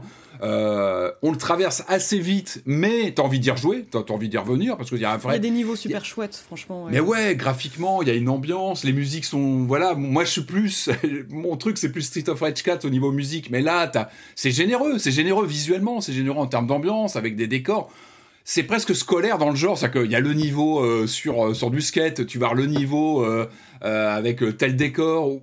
Voilà, il est complet dans son genre. Mais encore une fois, je pense que ton ton penchant pour la franchise, la licence va être capitale Bien sûr. pour la façon de le recevoir avec tes potes et y jouer. Déjà, éviter d'y jouer seul, je pense que c'est vraiment des jeux fédérateurs à faire euh, avec un pote en local. non, mais, c'est vrai, moi je l'ai fait au début en solo et ça c'est pas, pas, pas optimal. Et puis le beat'em up comme ça, Alors que ça passait très bien sur Street of Rage. Oui, ça. Le côté solo marchait très bien. Moi, moi j'ai un rapport compliqué, enfin pas compliqué au jeu, c'est très simple en fait, le, je, je suis pas rentré dedans du tout. Mhm. La comparaison avec Street of Rage, elle est évidente. Après, moi j'ai du mal à, distinguer, je, je, fais partie d'un public un peu bizarre qui est à la fois fan du... Enfin moi j'ai passé mon enfance à regarder les dessins animés Tortue Ninja à l'époque, je crois que c'était dans Giga. Euh, ah j'adorais ça. Euh, mais en revanche, assez peu en jeu vidéo. J'ai un peu touché sur Amiga, mais c'est tout. A priori, je suis la cible, sauf que euh, je suis pas quelqu'un de nostalgique. Enfin, pas sur ces hmm. trucs-là. J'en ai rien à péter. Et, et c'était là où la performance de Street of Rage, moi, m'avait retourné. C'est que j'adorais les Street of Rage. J'ai retourné les 1 et 2 sur Mega Drive. Et le 4 a réussi à me rechoper. Et c'était pas juste un truc de nostalgie. Il y avait vraiment un truc de gameplay qui était super efficace. Et il y avait cet effet nostalgique qui venait après, dans le sens où j'avais envie de transmettre le jeu à ma fille et de jouer avec elle. Ce qui marchait très bien. Et du coup, elle, ça lui plaisait en dehors de toute nostalgie possible, puisqu'elle connaissait pas le truc. Et là, celui-là, ça n'a pas marché du tout. Je me suis, ça, je me suis fait chier, en fait. Très, très vite. C'est, je sais pas pourquoi. Je sais pas si c'est parce que je trouvais les coups un peu mous, si c'est parce que je pouvais pas péter le décor, si c'est parce que j'ai aucun attachement particulier aux tortues ou à la musique ou ah, ça joue. Je, je suis pas, je suis pas rentré dedans du tout. Je vois bien que le pixel art est chouette, que c'est plutôt, ça a l'air très propre et compagnie, mais j'ai pas eu envie d'aller plus loin, quoi. Alors que Street of Rage, au-delà de l'attachement que j'avais avant avec la licence, il y avait un truc de le jeu t'attrape et, ouais puis il était branché c'était un jeu branché Street of Rage 4 c'était un jeu époque paradoxalement. Voilà c'est ça c'est un jeu musique, qui, se construisait sur quelque chose mais qui était ah moderne Là, j'ai pas l'impression du tout euh, d'avoir quelque chose de, nouveau. Bah, qui est plus dans le passé, clairement, voilà, qui est plus, comme tu dis, dans la nostalgie. Et autant les beat'em all euh, étaient super importants pour moi quand j'étais petit, parce que c'était pour moi, c'était le, le, genre roi, et euh, qu'aujourd'hui, ça m'intéresse beaucoup moins, et, et celui-là, pas du tout. Alors que Street Maintenant, tu préfères couper des morceaux de ferraille dans l'espace. Tu as grandi. Voilà, c'est une autre époque. non, mais je, ne sais pas si c'est lié à mon âge ou machin, mais c'est. Ah non, mais c'était un genre, euh, c'était un genre locomotive. Et puis il y avait.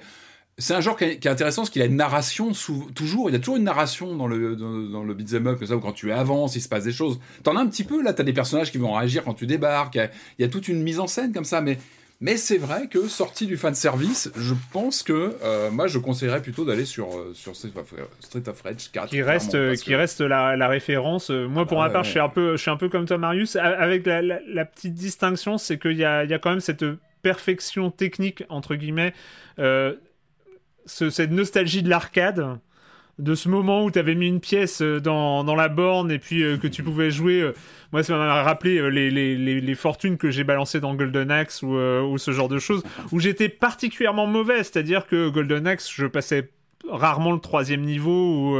Et, mais j'adorais tellement manipuler ces personnages, choisir la guerrière, le guerrier, le nain et tout ça. Et, et là, là, je retrouvais ça dans le, le fait de relancer une partie.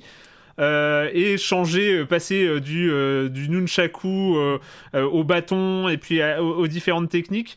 Et, en fait, moi sur ce Tortue Ninja, j'aurais presque préféré avoir ce, retrouver ce feeling arcade, c'est-à-dire perdre au troisième niveau et devoir relancer la partie. alors que là, en fait, le truc est pas assez dur hein, finalement hmm.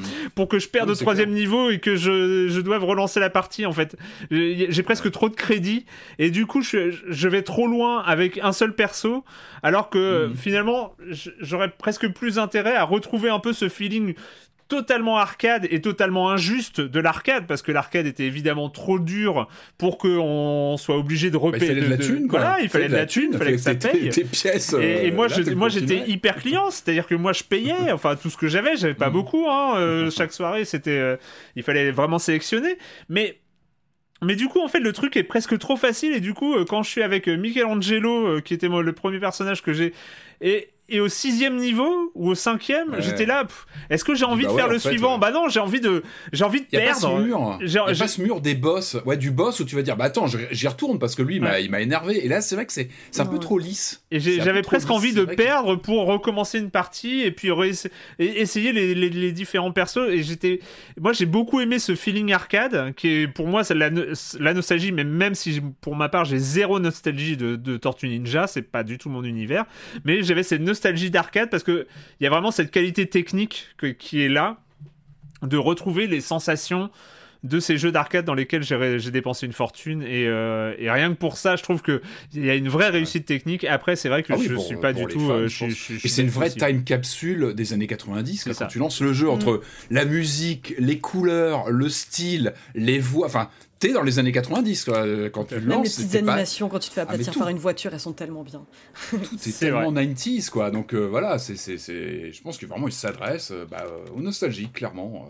Teenage Mutant Ninja Turtles euh, Shredder's Revenge, donc euh, par Dotemu et Tribute Games, c'est 25 euros. Faites-moi un beat'em all, les maîtres de l'univers maintenant, c'est bon. Maintenant, vu qu'on est parti sur les trucs nostalgiques, les maîtres de l'univers, on, on, y va carrément. Vraiment. Golden Axe, les maîtres non, de tant qu'à faire Golden Axe, quoi. Un, vrai Golden Axe. Moi, euh, ah, moi franchement, j'ai déjà sorti le nom, mais c'était c'était c'était pour ça. Hein, c'est donc il est disponible, il est disponible. Ouais, un peu surtout en Switch. Switch il est sur Game Pass. Je crois qu'il est Game Pass. Ah bah oui, Game Pass, euh, exact, exact. Voilà. Bon, Switch, euh, Xbox, euh, PlayStation, tout ça. PlayStation. Donc voilà, si vous voulez retrouver les quatre tortues et tous les autres personnages qui gravitent autour d'elles dans cet univers. Et eh bah écoutez, avant de finir l'émission avec un dernier jeu vidéo, comme d'habitude, s'il y a une coupure pub, c'est maintenant. I'm Sandra, and I'm just the professional your small business was looking for. But you didn't hire me because you didn't use LinkedIn jobs. LinkedIn has professionals you can't find anywhere else, including those who aren't actively looking for a new job but might be open to the perfect role, like me.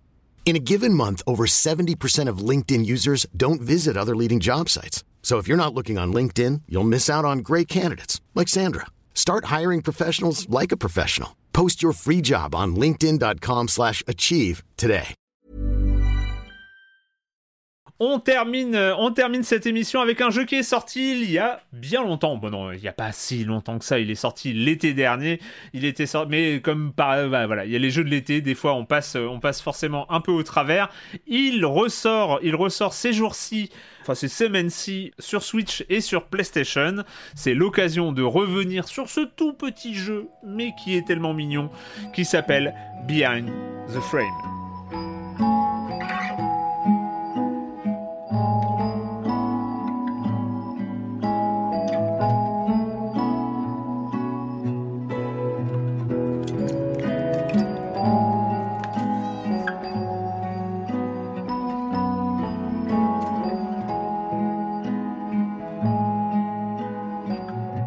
Behind the Frame, voilà, tout petit jeu qui se boucle en une heure.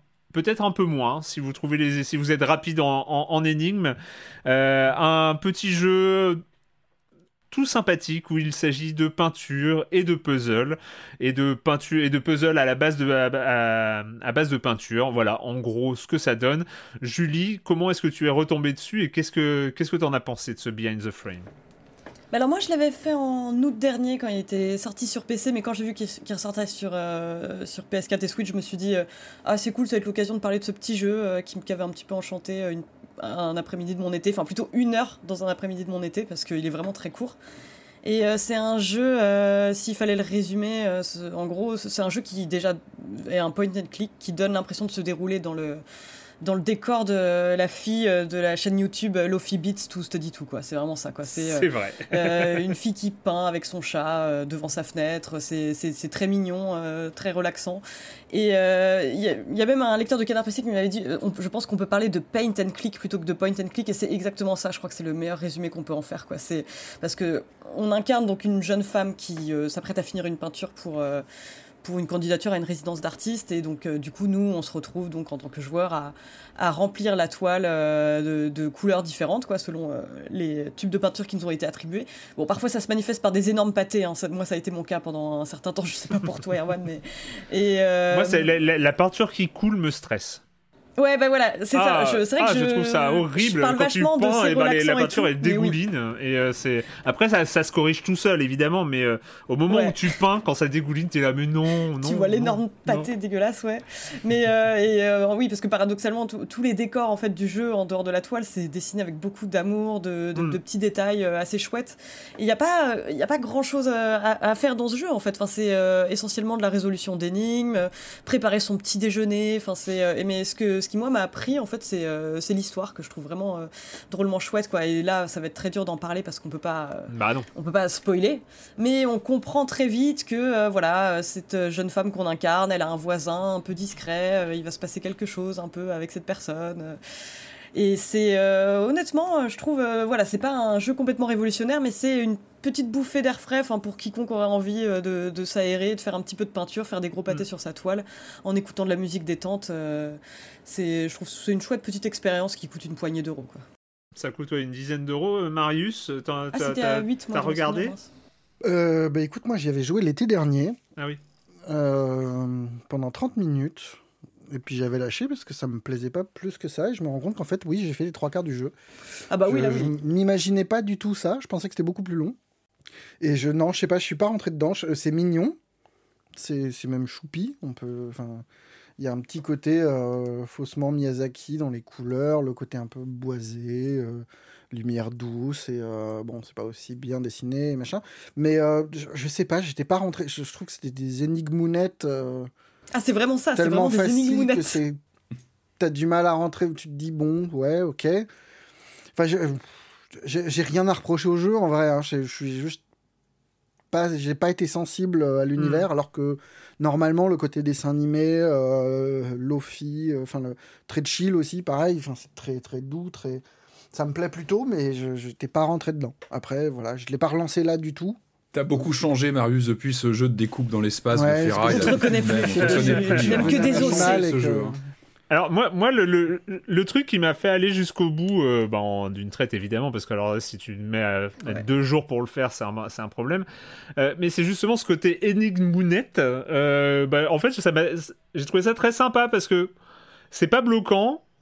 T'as l'impression. Oui, je dis ça, je, je le reproche même pas au jeu, parce qu'effectivement, ça, ça a pas de sens de faire un truc super compliqué non plus. C'est bien animé vu que c'est bien animé, que c'est rapide et tout ça, t'as même pas l'impression d'être particulièrement intelligent quand t'as résolu une énigme, parce que grosso modo, tu, voilà, c'est assez, évident. Mais en même temps, tu es content parce que ça va avancer. Il y a des belles animations, des belles transitions entre les scènes. Je trouve que tout est à peu près de bon goût. Euh, il y, a, pas de. qui était chouette. Je me souviens d'un hmm gros chat. Oui, le gros le chat. Gros chat est très très chouette. Et le seul reproche que je pourrais faire, c'est que la vraie comparaison finalement, quand tu fais les deux jeux, que ce soit ça en termes de format et en termes d'énigmounette, c'est Florence. Euh, mm. Donc Florence, bon, dont on sait les problèmes du studio depuis, mais euh, au moment où il est sorti, c'était vraiment comme ça une sorte de petite virgule de douceur. Euh, de, d'histoires romantiques, de, d'histoires personnelles comme ça, qui étaient mises en énigmes, en bande dessinée, en animation, avec des énigmes simples et tout ça. Le, truc, parce que la comparaison en termes de format, en termes de difficulté, pour moi, elle est, euh, elle est vraiment réelle. Enfin, pour moi, c'est une sorte de Florence bis dans un autre univers, avec une autre graphie, avec un autre style, avec une autre esthétique, mais c'est très proche. Là, il y a deux différences pour moi qui sont quand même assez importantes. C'est d'une part, la modernité de Florence, elle est pas ici. C'est on est euh, quelque chose dans, dans quelque chose de très suranné, de très nostalgique. Euh. Et l'autre point, c'est que Florence avait cette force de mettre ses énigmes vraiment au service de la narration. Mm. Euh, quand il fallait ranger, quand il fallait déménager, enfin, il y, avait comme ça, toutes les énigmes étaient et, quelque chose. Alors que ici, les énigmes sont, euh, sont totalement des pièces rapportées. C'est-à-dire que euh, il y a une boîte par terre avec un puzzle sur la sur la, le couvercle et il faut résoudre le puzzle quoi. Enfin, c'est-à-dire que c'est pas du tout intégré à l'énigme en elle-même et très peu intégré à la narration, sauf à certains moments où euh, il faut repeindre des tableaux. Mais du coup, il y a moins. je trouve que c'est moins moins léché et moins moins cohérent que Florence. Mais voilà, reste que euh, ça, se, ça se déguste, enfin c'est du sucre. franchement, tu, tu lances moi je connaissais pas la durée du jeu euh, avant de le lancer. Quand je suis arrivé à la fin, j'étais content que ça se termine, j'étais content de l'avoir fini. C'est vrai que ça aurait été plus long, ouais, c'est la bonne durée. Et, euh, et c'est un vrai petit plaisir, voilà, de, de, de, de, ces petits jeux. Je trouve que ça, ça questionne, il y a, y a, moins de questionnements qui en ressortent, c'est-à-dire que quand, quand tu l'as fini, t'as vécu un petit truc, euh, comme tu l'as dit, voilà, c'est une, petite éclaircie dans, dans, ta journée, mais t'en retires pas grand chose. Enfin, ça reste, ça laisse moins de souvenirs peut-être que d'autres, jeux de, qui, qui sont sur cette, sur, cette même thématique. Mais voilà, pour le, pour le coup, c'était quand même une belle surprise. Moi, j'avais pas du tout suivi le truc en été, je, j'avais pas fait, euh, et voilà. Je crois qu'il n'y a rien à rajouter. Bah, de toute façon, notre critique sera aussi courte que le jeu. voilà, c'est ça. On va pas vous faire une critique plus longue que le jeu lui-même. Euh, ça s'appelle Beyond the Frame. Je crois qu'il y a un sous-titre, mais qui est tellement nul que je l'ai oublié. Euh, les plus beaux tableaux du monde ou une connerie de le genre. Je... Ah oui, ce qui est très bizarre parce que ça va pas tant avec euh, l'esprit du jeu, je trouve. Ça n'a rien. À... Donc on va l'appeler Beyond the Frame. Les plus beaux paysages. Un jeu de, un, jeu d'un studio taïwanais, Silver Lining Studio. Et, et voilà, il est disponible pour 10 euros maintenant sur Switch et sur PS4. Et bah écoutez, c'est fini pour cette semaine, pour cette avant, avant dernière émission de la saison 15 de Silence on joue. Et puis bah c'est le moment de cette question rituelle à laquelle vous n'allez pas échapper. Et quand vous ne jouez pas, vous faites quoi, Julie? Ben moi, je vais en profiter pour me joindre aux louanges qu'avait fait Marius sur le film Men que je suis allé voir au ciné il y a pas longtemps. Et euh, donc le film d'Alex Garland qui est vraiment super chouette. Mais je vais pas en refaire une critique, c'est juste euh, pour dire que je me réjouis vachement euh, d'avoir des films d'horreur cool cette année parce que j'ai maté un autre film qui s'appelle Hatching qui est un film d'horreur euh, suédo-finlandais, je crois, euh, réalisé par Anna Bergholm. Donc c'est son premier film et franchement, euh, enfin c'est vraiment super chouette et ultra prometteur pour un, pour un premier film. En gros, c'est l'histoire d'une jeune adolescente qui, qui est notamment gymnaste et dont la mère est une horrible influenceuse qui met en scène tous les aspects de sa vie et exerce sur elle une pression quasi constante. Et donc cette jeune fille en fait va trouver un moment un oiseau blessé et un et elle va donc se retrouver à couver cet œuf qui va donner lieu à une créature étrange et j'en dirais pas beaucoup plus. Mais c'est euh, c'est intéressant, enfin je trouve ça super chouette. Faut aimer les animatroniques, je vous préviens. On le voit dans le trailer donc j'ai le droit de le dire. Euh, faut aimer les animatroniques et faut aimer le body horror. Mais euh, c'est une chouette réflexion sur l'adolescence qui est beaucoup moins caricaturale que moi je le pensais. Au début je m'étais dit vraiment on se retrouve dans une histoire ouais, d'une jeune fille qui vit dans un milieu avec une grosse pression, dans un milieu qui est ultra aseptisé, enfin vraiment dans une euh, maison euh, qui ressemble à une maison de stock photo quoi. Mais, mais non c'est beaucoup plus chouette et complexe qu'il n'y paraît et vraiment euh, chouette film d'horreur. Cool. Et il paraît que Black Phone qui vient de sortir est bien aussi. Ah ouais, le truc avec euh, ah Ethan Hawke euh, dans... parce que le trailer. Que du bien. Je t'avoue, moi, les productions Blue Mouse, c'est vraiment. oui, oui, c'est pile ou face, mais. Mm. Ah, mais bah, du coup, je suis curieuse maintenant. Patrick, euh, alors moi ce matin la panique c'est que je j'ai rien fait de la semaine. J'avais le nez dans mon clavier toute la semaine. Bah oui. Alors je vais je vais allez je vais tricher. Alors moi vous savez on est à la période de l'été qui arrive. Alors en général je commence à empiler des DVD en préparant des soirées euh, projection de DVD. Donc je commence à préparer tout ça. Je vous passe les détails. J'ai toujours toute la série Les Dents de la Mer. Je me refais les quatre films euh, de la série l'été.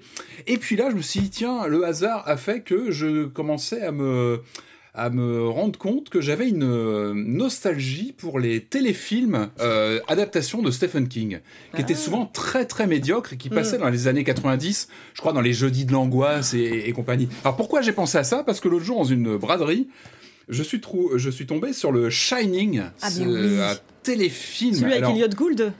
Euh, je crois, oui. Euh, je crois bien, je crois bien. Il m'avait traumatisé. Oui, c'est ça, exact. Il est... oh là là, il Alors j'ai le DVD, je suis tombé dessus. Alors, alors moi j'ai un souvenir épouvantable de cette version. Alors l'histoire, c'est que euh, Stephen King détestait le chef-d'œuvre de Kubrick. Il avait pas du tout aimé le film de Kubrick et il avait euh, donc validé cette, euh, cette version téléfilm. Alors c'est pas le seul. Hein. Il y a beaucoup de, de, de romans de King.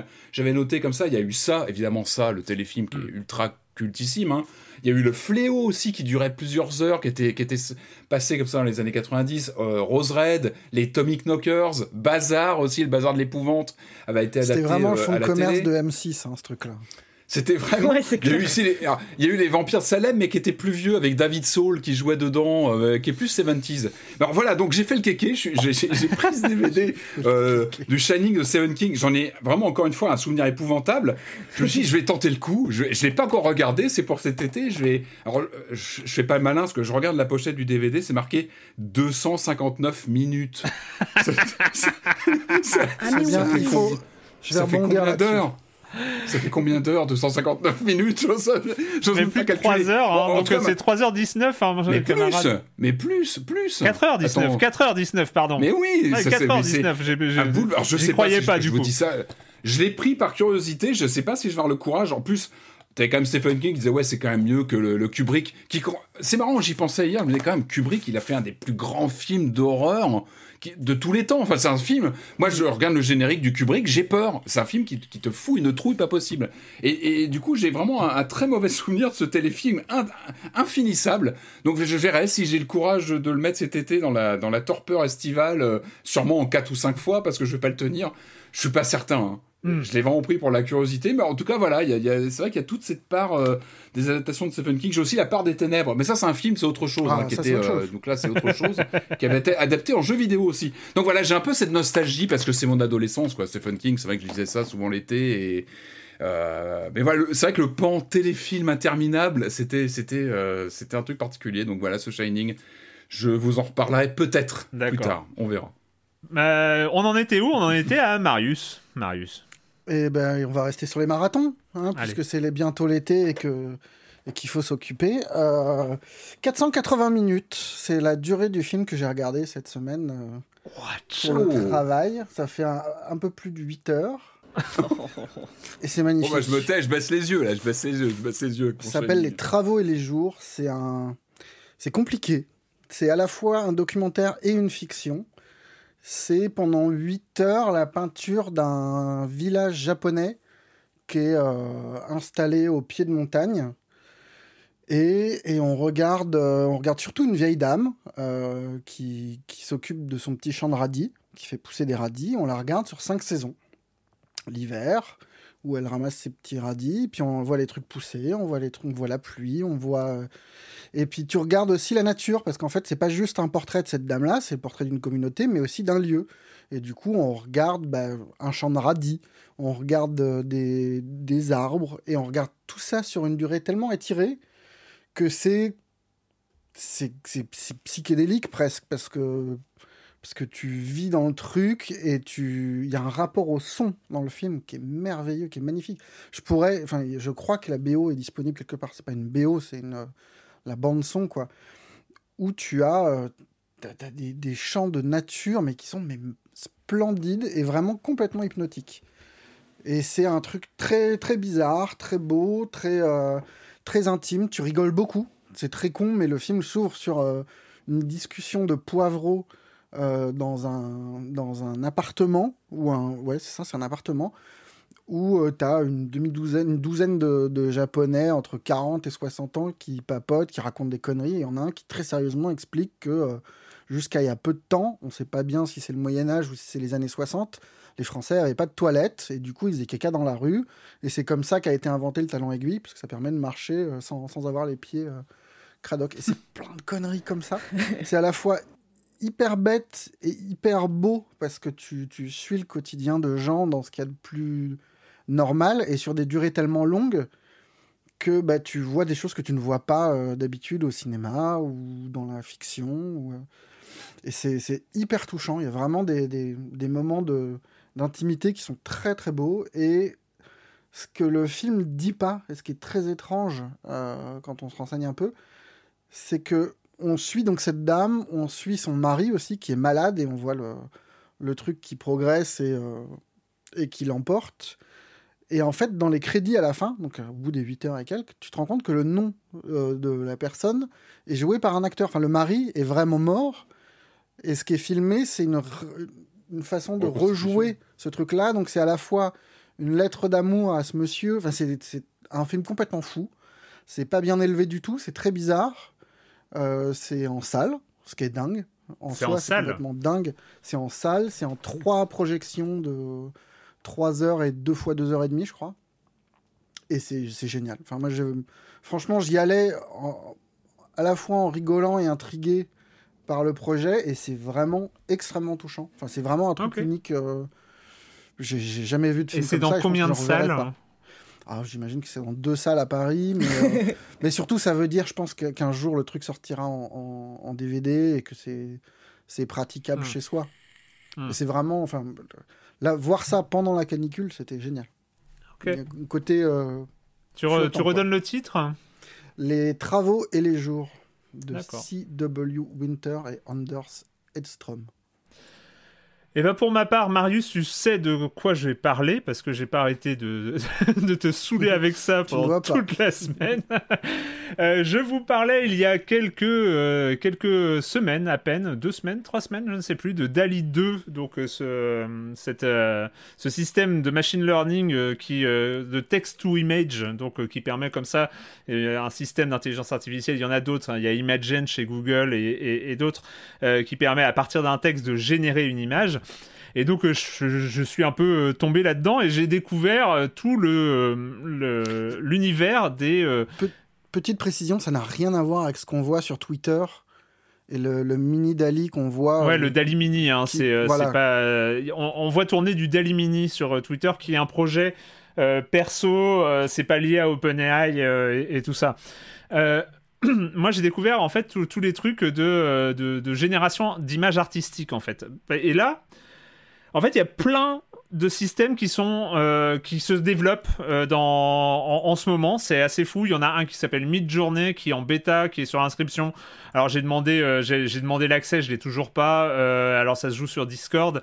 Et j'ai découvert un, un, truc qui s'appelle Disco Diffusion. Alors et c'est pas des trucs qui sont de ces dernières semaines là. C'est je crois que c'est un truc qui est qui est depuis fin 2021 début 2022 et Disco Diffusion, alors c'est pas du tout enfin c'est pas du tout euh, user friendly.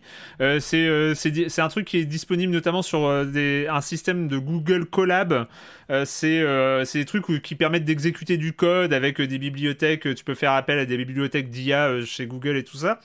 Et donc c'est sur Google Colab. Alors il y a des tutos. Je vous laisse euh, voir si vous voulez essayer. Euh, il y a des tutos sur YouTube. tout ça, c'est pas très moi, compliqué. Moi j'ai réussi avec un tuto à le faire très vite. Euh. Voilà, mais c'est pas, il n'y a pas juste une boîte où tu mets ta requête et il te génère le truc. Mais c'est c'est pas ça. Et en fait ça te permet de générer. Tu mets des phrases.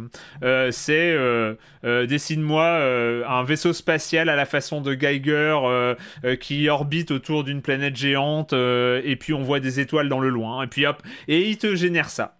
Alors c'est toujours approximatif, mais c'est assez peu approximatif pour que ce soit totalement bluffant. Euh, et moi, je, je, me suis perdu à faire des essais absolument dingues sur euh, Disco Diffusion où j'ai euh, demandé une ville cyberpunk pendant l'hiver avec des cyborgs et tout ça. Et le résultat est assez fou en fait de se dire que c'est généré comme ça par une machine. du coup, en fait, j'ai imaginé. Alors, j'ai pas été très loin parce que alors les, les temps de rendu sont assez longs. Euh, et puis tu as pas le, enfin vu que il y a une version gratuite, euh, t'as pas euh, accès. enfin au bout d'un moment, il te dit votre temps de GPU est, est, expiré pour la pour pour la journée, donc tu dois attendre le lendemain avant d'en refaire. Sauf à payer 49 dollars pour avoir accès à une version pro. Mais bon, bref, ça j'ai pas fait. Mais pour dire qu'il y a comme ça pas mal de choses qui sont au-delà de Dalimini, qui est vraiment le truc un peu qui tourne partout. Il y a plein de choses comme ça qui sont assez accessibles. Il y a des trucs pour voir à, quoi ça ressemble. Il y a un truc qui s'appelle Art Breeder euh, qui te permet comme ça de jouer avec des jauges. Alors c'est pas libre, mais tu peux euh, euh, comme ça générer des images un peu un peu pareil. Bon, mid-journée qui, qui sera peut-être un jour en dehors de en dehors de la bêta. Disco Diffusion. et en fait, du coup, je me suis imaginé à faire un jeu parce que je sais que sur le Discord ils sont ils sont spécialistes des jeux. Et c'est vrai ah, que tu l'as lancé ce truc-là Non, je l'ai pas lancé, mais peut-être ah qu'il faudrait. alors c'est s'il y a des gens qui sont accro, hein. accro à ce genre-là, c'est générer une image avec des mots et tu balances l'image dans le Discord et les gens doivent retrouver les mots-clés que tu as utilisés pour euh, que euh, l'intelligence artificielle génère l'image. Je pense qu'il y, euh, il y, a une capacité, il faut pas qu'on demande un truc trop précis évidemment, mais comme ça il y a, y a, une... je pense qu'il y a il y a un potentiel ludique qui est qui est derrière. Et voilà. Donc je vous conseille pour ceux qui sont intéressés, je vous conseille de de regarder ce que ça donne du côté de Disco Diffusion. tu pourrais faire un comme un Scribble Notes inversé en fait. Tu pourrais inventer des gameplays vraiment qui emploieraient ça d'une façon ou d'une autre. ah non mais c'est clair, c'est clair. Et en fait il y a plein d'applis. Il y a plein d'applis. Vous pouvez chercher les, les les images générateurs, les art générateurs ou je sais plus trop comment ça s'appelle. Et il y a plein de tentatives à droite à gauche. évidemment, je pense que les, outils auxquels on n'a pas accès, genre DALI 2 ou Imagen côté Google, qui a priori euh, est presque meilleur que, que DALI 2, ceux-là, on n'y a pas accès. Et, euh, et c'est vrai qu'on continue à voir, vous pouvez euh, rechercher sur Twitter, il y a, y a, plein de gens qui, qui ont accès à la bêta et qui posent des images et c'est toujours très très impressionnant. Là, on est, on est c'est plus approximatif, mais euh, en fait c'est assez marrant parce qu'on a l'impression que c'est des moteurs qui sont vraiment nourris à la fantasy et à, et à des trucs euh, assez fous et euh, ça permet de dès que tu demandes des références Geiger, Star Wars ou des Banco quoi, ça part. Ah ouais, ça, ça ah part. c'est super, c'est étonnant. On, s'est amusé à, à, se lancer des trucs comme ça et on avait fait quoi? On avait fait Mickey dans Akira à la façon Pixar. les résultats étaient vraiment chouettes. Et, pareil, enfin. Ouais, tu devinais Mickey, tu redevinais la moto d'Akira, et alors le côté Pixar, je le devinais pas trop, mais euh, mais il y avait des, il y avait de l'inventivité en fait, même si c'est pas du tout utilisable tel quel. C'est pas exactement euh, ce que tu imagines, mais c'est plutôt pas mal, enfin, franchement. Euh. Et c'est rigolo parce que j'ai découvert, du coup, parce que bon, évidemment, peut-être dans le cadre d'un article à venir, mais euh, euh je, regarde un peu ce qui est fait. Et en fait, il y a tout un nouveau, un, niveau euh, euh, vraiment d'exploration du côté des artistes, notamment ceux qui sont sur ArtStation et, et, ce genre de choses, où en fait, ils travaillent avec ces IA-là, que ce soit Midjourney ou Disco Diffusion, et après, ils les retravaillent sur Photoshop. Parce qu'évidemment, les, ah les, les, trucs générés par IA sont très. Enfin, il y a plein d'imperfections partout, mais si tu les retravailles sur Photoshop, tu arrives à avoir des vraies créations euh, de collaboration humain-machine qui sont super intéressants. Je sais pas où on va, je sais pas où on va avec ça. Mais, Et, j'ai jamais essayé, mais si tu fais deux fois la même saisie, il te sort deux fois la même chose ou Ah non, pas du tout. Et même en fait, Disco Diffusion, en fait, euh, avec la même saisie, il te refait 50 euh, images et en fait, qui ont rien à voir les unes avec les autres. Et, parce qu'ils puisent dans des, dans des références complètement différentes à chaque fois en fait. D'accord. Et Donc voilà. générer des images sur des trucs absurdes. Enfin, tu vois, on avait, j'avais demandé la rédaction d'un journal papier sans papier à la manière de Giger. et il te fait une image qui est complètement alien et machin, mais qui est intéressante. Enfin, je trouve vraiment, ah c'est impressionnant, quoi. Ouais, tous les, concepts abstraits, tu peux lui demander de d'essayer de, d'interpréter ou de. c'est généralement c'est assez voilà. J'ai essayé euh, Dessine-moi Silence on joue, c'était pas très probant. Oh là là. Euh, ah oui, tu m'as pas montré le résultat du Silence on joue. Ouais, mais en même temps, euh, il donnait c'est une, sorte de demi-chaise qui vole au milieu d'un champ vert. C'est ça C'est exactement ça, comment il a su Comment ça De poésie, de chaise qui grince, quoi. Mais oui, mais c'est ça je savais qu'il y avait ce problème de chaise qui grince avant nous. C'est c'est flippant. Euh, bref, voilà. Et eh ben écoutez, c'est fini pour cette semaine. Euh, merci à tous les trois et comme d'habitude, on se retrouve la semaine prochaine pour parler de jeux vidéo sur libération.fr et sur les internets. Ciao. Ciao. Salut.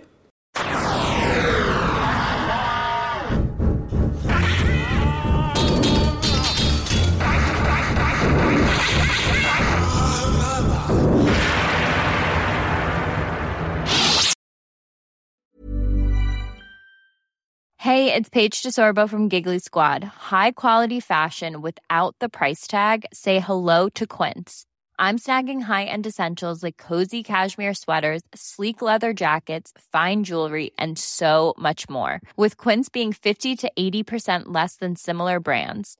And they partner with factories that prioritize safe, ethical, and responsible manufacturing. I love that. Luxury quality within reach. Go to quince.com slash style to get free shipping and 365 day returns on your next order. Quince.com slash style.